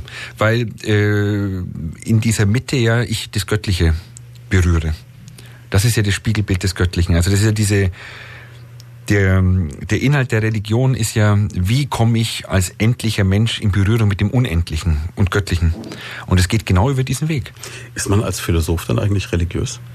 Ja, ich bin äh, ich habe da auch einen Erkenntnisweg gehabt. Ja. Ich war während meines Studiums total, so ähnlich wie ich als Vegetarier mich moralisch überlegen glaubte, war ich auch Atheist und äh, natürlich so ungefähr. Ja. Mhm. Ich lasse mich doch hier nicht reinlegen, so sinngemäß. Ja. Ähm, das klingt ein bisschen so nach Kommune 1 früher. so alt bin ich auch noch. Nein, dann sowas, nein, um Gottes Willen. Ja, aber so ein bisschen diese Art, ja, ja. genau, so radikal links und mhm. halt äh, Opium fürs Volk und so weiter, diese ganzen Sätze und Nietzsche verehrt. Ein bisschen Punk und Anarchie noch mit dabei? Nee, ich war Öko. Ich war, okay, okay. als Öko war sehr brav. Da war mhm. wenig Anarchie. Nur, nur als theoretisch, als Staatstheorie, aber nicht, mhm. nicht gelebt. Als Vegetarier und, und Öko ist mir nicht an, an Aber so, so, so Ostermärsche, Anti-Wackersdorf-Demonstrationen, so die, die guten genau. Sachen ja, haben da genau, durchgehabt. Genau. Okay. Einfach so hm. das, was man damals glaubte, als moralisch integrer Mensch machen zu sollen. Hm. Ähm, War nicht alles falsch. Nein, aber, aber total übertrieben. Also vor allem diese, diese Attitüde dahinter, die war falsch. Aber die Inhalte, also mein mhm. Ostermarsch fände ich heute auch noch gut, ehrlich gesagt. Ich wundere mich, warum es die eigentlich nicht mehr gibt.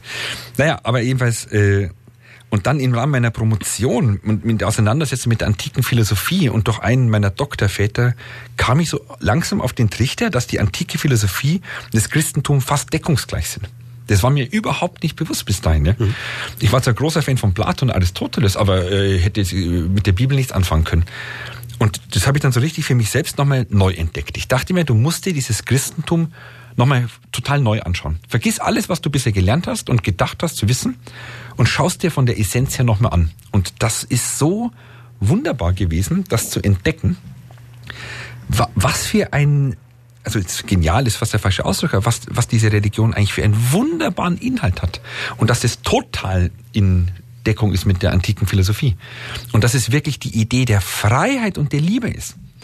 Wir, kommen ja immer mit solchen Sachen wie, äh, keine Ahnung, warum dürfen Frauen keine Priester werden mhm. oder ähm, Kindesmissbrauch in der, in der Problem Kirche. der Institution, nicht der, Ge genau. Religion. Genau, aber es ist wirklich so, äh, wenn Sie die Essenz dieses Glaubens nehmen, und das ist das Einzige, was zählt, den Rest kann, kann man nicht vergessen. Ja? Mhm. Ähm, also vergessen im Sinne von, damit muss man sich jetzt nicht so beschäftigen, ist das wunderschön. Und man kann dann auch diese, diese Großartigkeit Gottes vollkommen neu entdecken.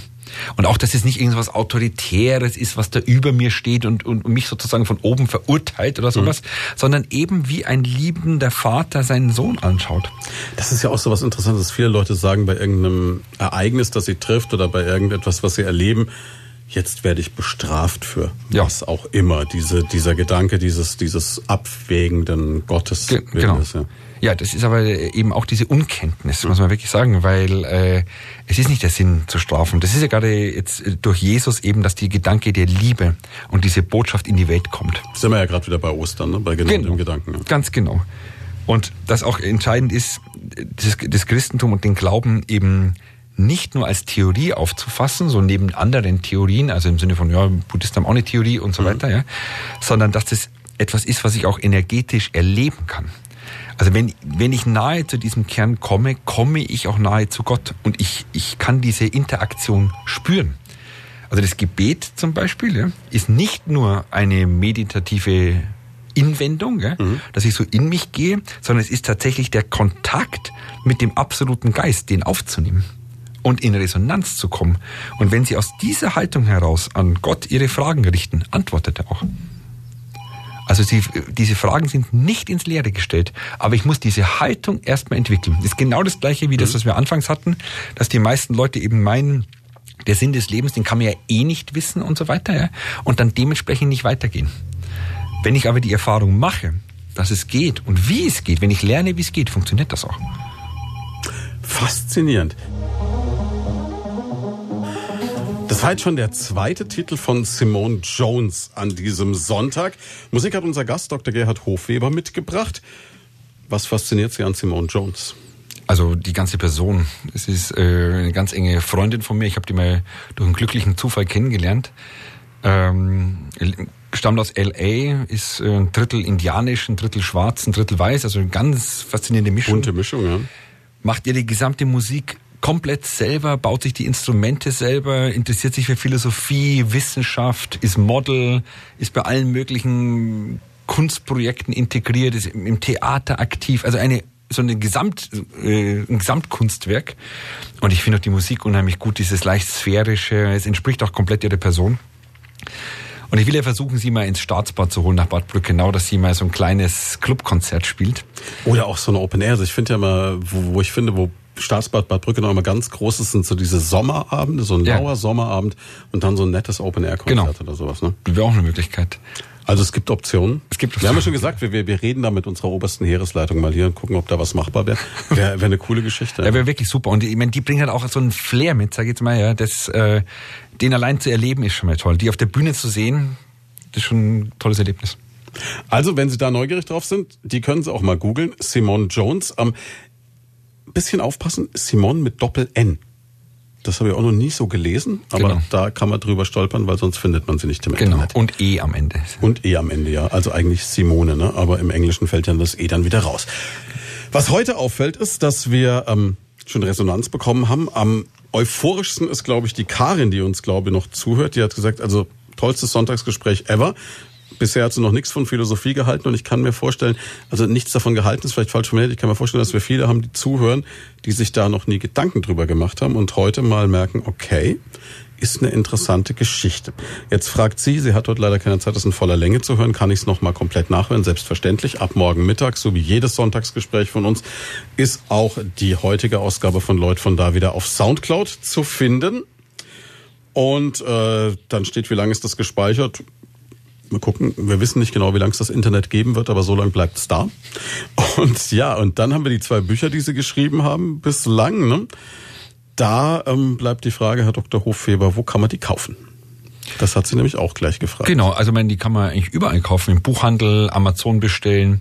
Man kann aber auch, wenn man Lust hat, direkt zu uns ins Café kommen oder zur Philosophenvilla im Staatsbad und äh, persönlich vorbeikommen und die abholen. Dann kann ich sie auch signieren. Das ist natürlich der Königsweg. Und da sind wir schon beim Thema, darüber haben wir noch gar nicht gesprochen, nämlich über die Philosophenvilla. Ich gucke nur gerade beim Blick auf die Uhr, wird mir gerade hier äh, sehr stark bewusst, dass ähm, wir Ihnen noch ein Wetter schulden. Das holen wir jetzt ganz schnell nach und dann sprechen wir sofort weiter. Primaton. Das ausführliche Wetter für Schweinfurt, Steigerwald, Haßberge, Saaletal und die Rhön. Vier Minuten nach halb zwölf. Temperaturen um etwa 29 Grad heute, wenn es gut läuft im Laufe des Tages. Momentan sind wir so bei 16, 17. Das Ganze heute bei sehr sonnigem Wetter. Am Abend gibt es ein paar Wärmegewitter nächsten Tage, so um die 21 Grad. Montag ein bisschen wechselhaft und regnerisch, Dienstag schön. Der Primaton Blitzalarm. Kurz die Blitzer und der Verkehrsservice. Nichts zu melden im Verkehr. Geblitzt wird auf der B286 zwischen Geroldshofen und Schweinfurt. Und wir haben dann noch einen Blitzer den ich heute schon den ganzen Morgen vergesse. Ich weiß nicht, ich mag die Menschen in Wächterswinkel, aber irgendwie vergesse ich den Ort ständig. Also in Wächterswinkel in Richtung Bastheim.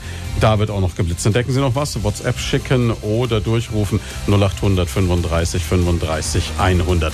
So, zurück zur Philosophenvilla. Es ist natürlich schon ein Privileg, möchte ich sagen, im Staatsbad, im Kurpark in einer Villa wohnen zu können. Ne? Es gibt schlechtere Schicksale. Absolut, absolut. Ich, wir sind seit äh, zwei Jahren da und ähm, es vergeht kein Tag, wo ich mich nicht ein bisschen kneifen muss, dass wir dieses Privileg wirklich haben. Es ist wunderschön. Das ist, dieses Staatsbad ist mhm. ein Ort, der in Schönheit entrückt ist. So drücke ich das immer aus. Weil er ja wirklich so fast komplett dieses ganze Ensemble in diesem klassischen Stil gebaut ist, mit Jugendstil, Villen, klassizistischem Kursaal und so weiter. Und gleichzeitig vollkommen abseits liegt. Also es ist eigentlich nichts außenrum. Mhm. Und das ist natürlich ein Ort, der ist wie zum Philosophieren geschaffen. Also dieses sich nach innen wenden, zur Ruhe kommen, sich von der Schönheit inspirieren lassen.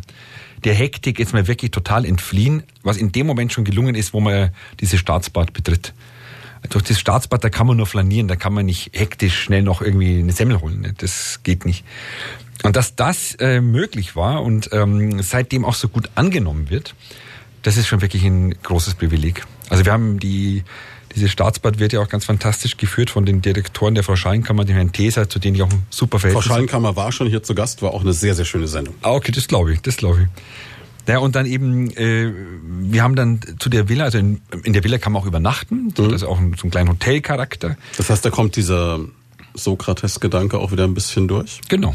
Absolut. Und es ist zum Beispiel so, man kann in der Villa einfach so übernachten. Man kann aber auch, wenn man jetzt zum Beispiel so einen Coaching-Prozess macht, sagen, mhm. okay, ich komme jetzt mal für eine Woche vorbei und äh, will diesen Weg jetzt einfach mal kennenlernen. Mhm. Man braucht ein bisschen Zeit. Das ist gut, wenn man Zeit mitbringt. Und äh, es ist einfach unglaublich, was in so einer relativ kurzen Zeit an Lösungen möglich ist. Das äh, wissen auch die wenigsten. Jetzt gibt es jeden Dienstag einen Vortrag? Genau. Wir haben ein kleines Café dazu eröffnet, Carpe Diem. Ähm, und in dem Café mache ich jeden Dienstag um 19 Uhr einen Vortrag. Das mache ich schon seit zwei Jahren. Also ich habe jetzt im letzten Jahr da über 100 Vorträge gehalten. Und die mhm. Themen sind ähm, nicht immer neu, also manche wiederholen sich auch, aber haben ein relativ breites Spektrum. Also zum Beispiel ein Thema ist, woran Beziehungen scheitern und wie sie gelingen. Ein anderes wäre die Ordnung der Gefühle. Das kommt jetzt mal dran. Dann, was ist Glück? Was ist Wahrheit? Was bedeutet philosophische Persönlichkeitsentwicklung? Selbstwert als äh, Basis seelischer Gesundheit? Solche Sachen. Klingt faszinierend. Wann geht das immer dienstags los und äh, wer kann kommen und wie komme ich dahin? Wie erfahre ich, welches Thema ist? Viele Fragen. Ah ja, ähm, also 19 Uhr. Mhm. Und es ist eben in unserem Café, da muss ich eben ins Staatsbad fahren und ein bisschen auf einen der Parkplätze parken, kein Problem. Und die letzten 100 Meter zu Fuß hinter mich bringen. Da flaniere ich dann schon und komme Da flaniere ich schon, genau. Und kommen kann natürlich jeder, der da Interesse hat. Und es äh, wurde auch wirklich gut angenommen. Die meisten waren überrascht, dass da so viele kommen. Man muss sich nicht anmelden, man kann einfach kommen. Wenn man ein bisschen rechtzeitig kommt, kriegt man eigentlich auch fast immer einen Platz. Also selten, dass wir mal die Leute nicht mehr reinbringen. Homepage? Und müssen wir auch noch ansprechen. Ne? Homepage ne? gibt es eine ganze Reihe. Also einmal einfach www.philosophenvilla.de. Mhm. Da finden Sie auch das Programm, da muss man eigentlich ein bisschen suchen. Dann gibt's noch den Tanztempel. Das ist Tanzstudio, was meine Frau eröffnet hat. Da findet Yoga statt, jeden Mittwochabend und jeden Samstagvormittag. Das macht dann Pia Zachmann, von der wir auch noch ein Lied spielen wollten. Vielleicht machen wir das jetzt, weil wir gerade bei ihr Können sind. wir jetzt machen, überhaupt genau. kein Problem. Das ist meine ähm, Geschäftspartnerin und äh, so die äh, eine der ganz wenigen, die diese ganze Dimension auch versteht. Mhm und die auch dabei ist, sich da zu entfalten. Die trifft man auch ständig im Café, weil sie da äh, bedient. Also sie macht auch großartige Musik, ist eine großartige Sängerin. Wir haben schon mehrere Konzerte im äh, Kapitän gemacht und äh, sie hat so eine ganz besondere Art, singen zu können. Und wir haben daraus ein Programm entwickelt, nämlich so ein Tom Waits Programm. Und Tom Waits ist jetzt wirklich, wirklich schwer nachzusingen oder zu kopieren und für eine Frau eigentlich unmöglich. Ich konnte mir, also das braucht man, glaube ich, zwei Flaschen Schnaps und eine Schachtel Zigaretten vorher, oder?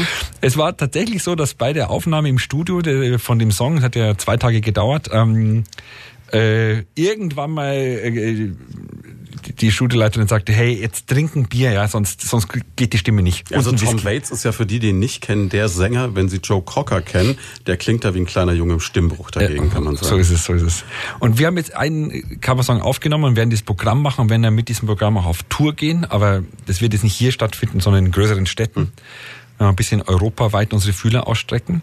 Und das Lied, wenn wir uns anhören könnten, aber man muss die Leute vorwarnen, das ist jetzt echt schräg. Das ist jetzt nicht mehr eigentlich fast das Gegenteil zu dem, was wir gerade gehört haben. Ja gut, wenn Sie jetzt heute schon den Sinn des Lebens erklärt bekommen haben, können Sie mal schräge Musik hören. Los geht's.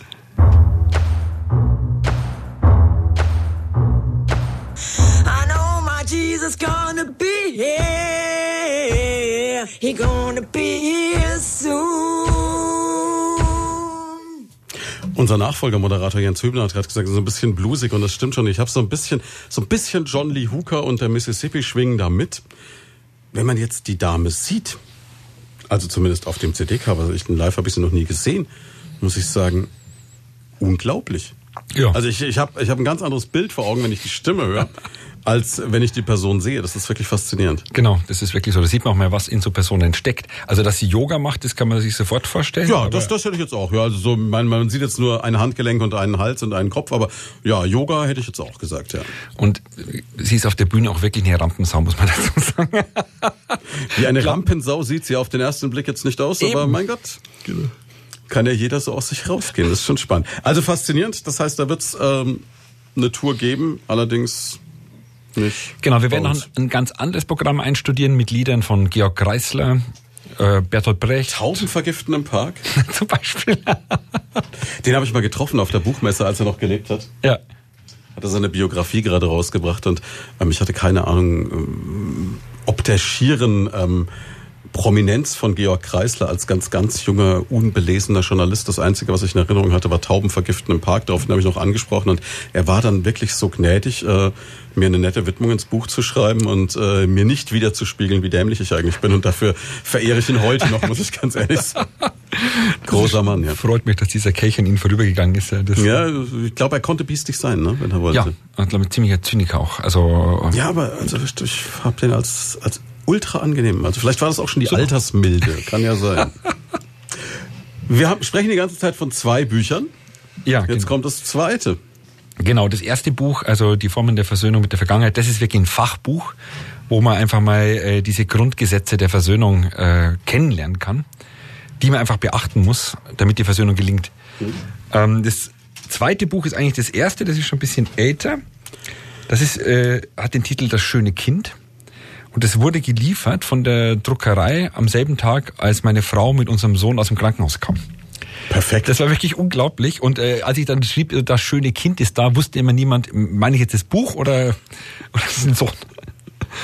Und dieses Buch ähm, ist für mich das äh, bedeutendere Buch. Ich habe an, an, dem äh, an dem an dem Fachbuch habe ich sechs bis acht Wochen geschrieben, an mhm. dem schönen Kind fünf Jahre. Fünf Jahre. Ja. Wow.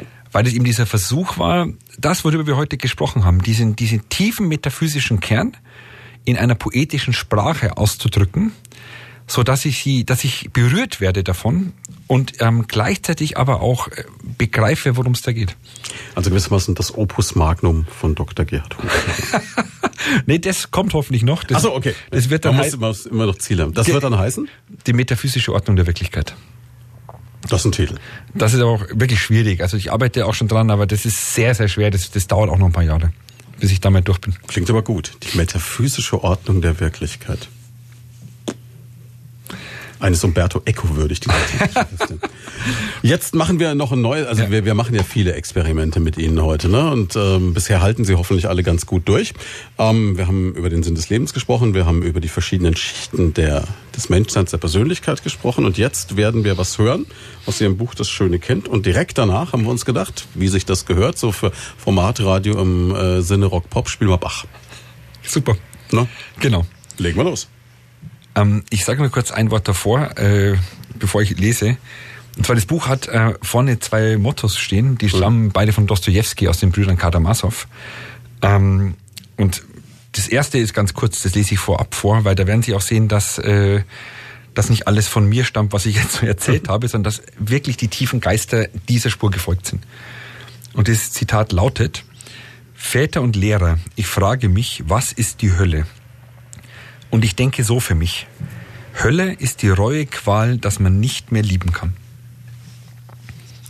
Hölle ist die Reuequal, dass man nicht mehr lieben kann. Nicht, dass man nicht geliebt wird, was wir immer denken, mhm. sondern dass man eben unfähig ist, selbst zu lieben. Richtig.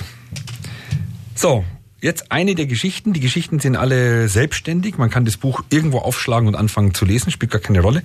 Es hängt zwar irgendwie alles zusammen, aber es gibt jetzt keinen roten Faden. Also es gibt ähm, ist es so sortiert, dass man es von vorne nach hinten durchlesen sollte? Nein. Oder nein. vollkommen egal? Vollkommen egal, genau. Hm.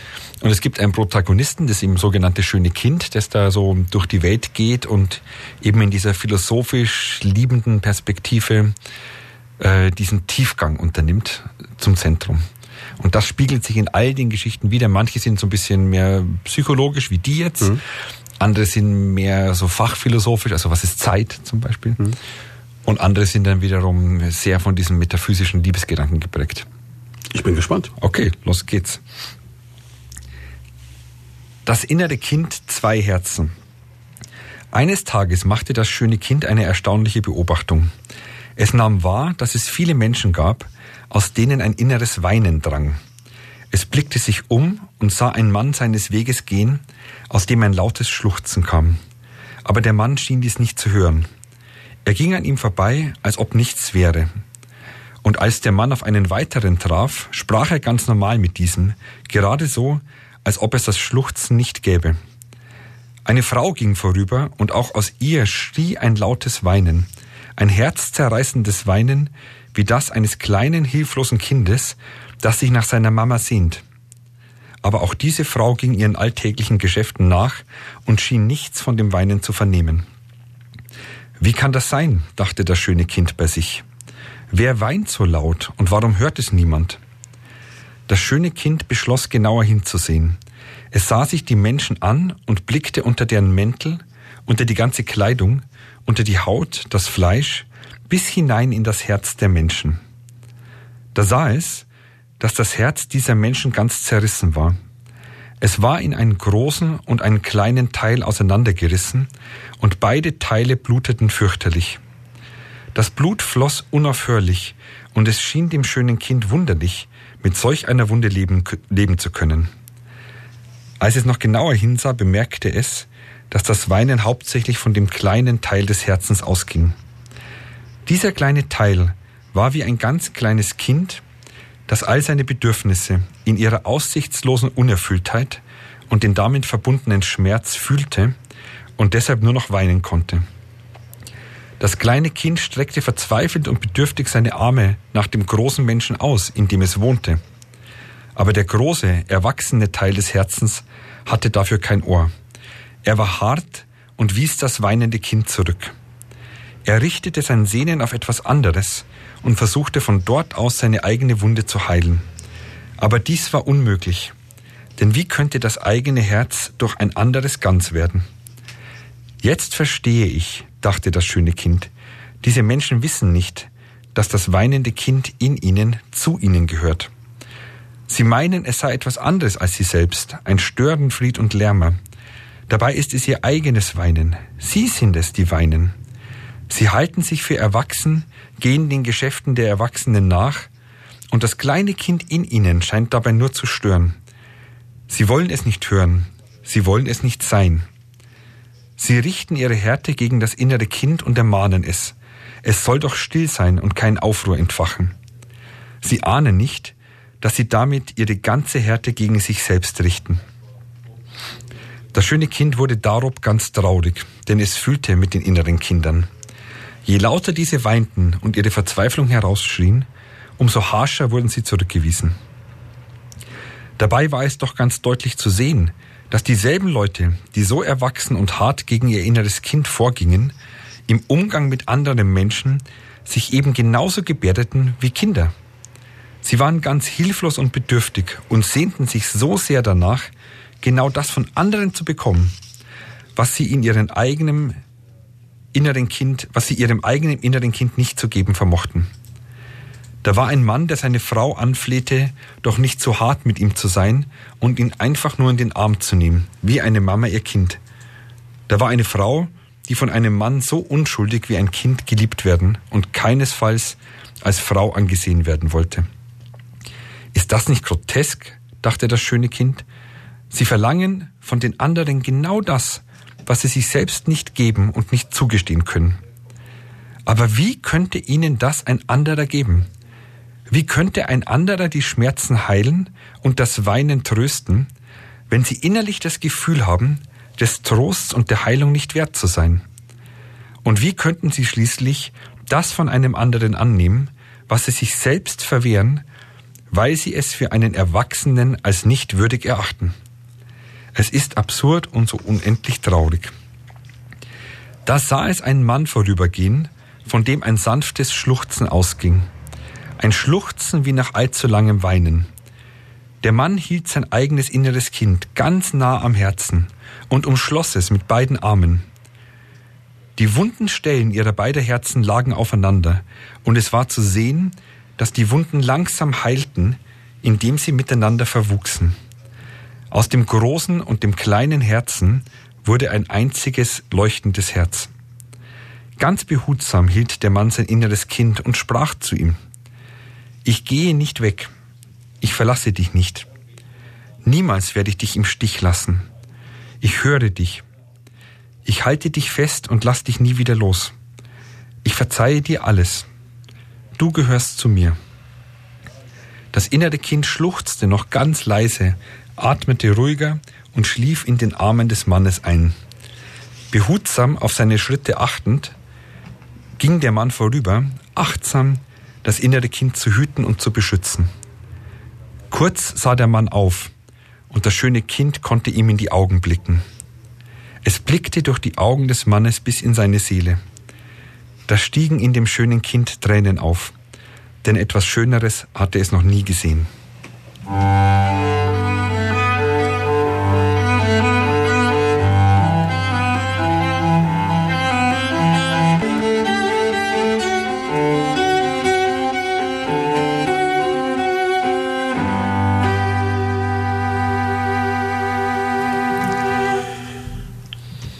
Das war Bach. Und Sie haben gesagt, man muss auch mal Bach hören, um einfach mal Qualität zu erkennen, damit man dann auch das Gute vom Schlechten scheiden kann. So ist es. Und ich meine, das ist wirklich göttliche Musik, da kann man sich einfach nur verneigen davor. Und äh, das berührt eben auch diesen innersten Kern in uns. War auf jeden Fall großartig gelesen. Wir haben auch schon die ersten Kritiken. Ähm, WhatsApp ist ja heutzutage so eine, kaum laufen da noch zwei Minuten Bach, äh, kommen schon die ersten Rückmeldungen. Vielen Dank dafür.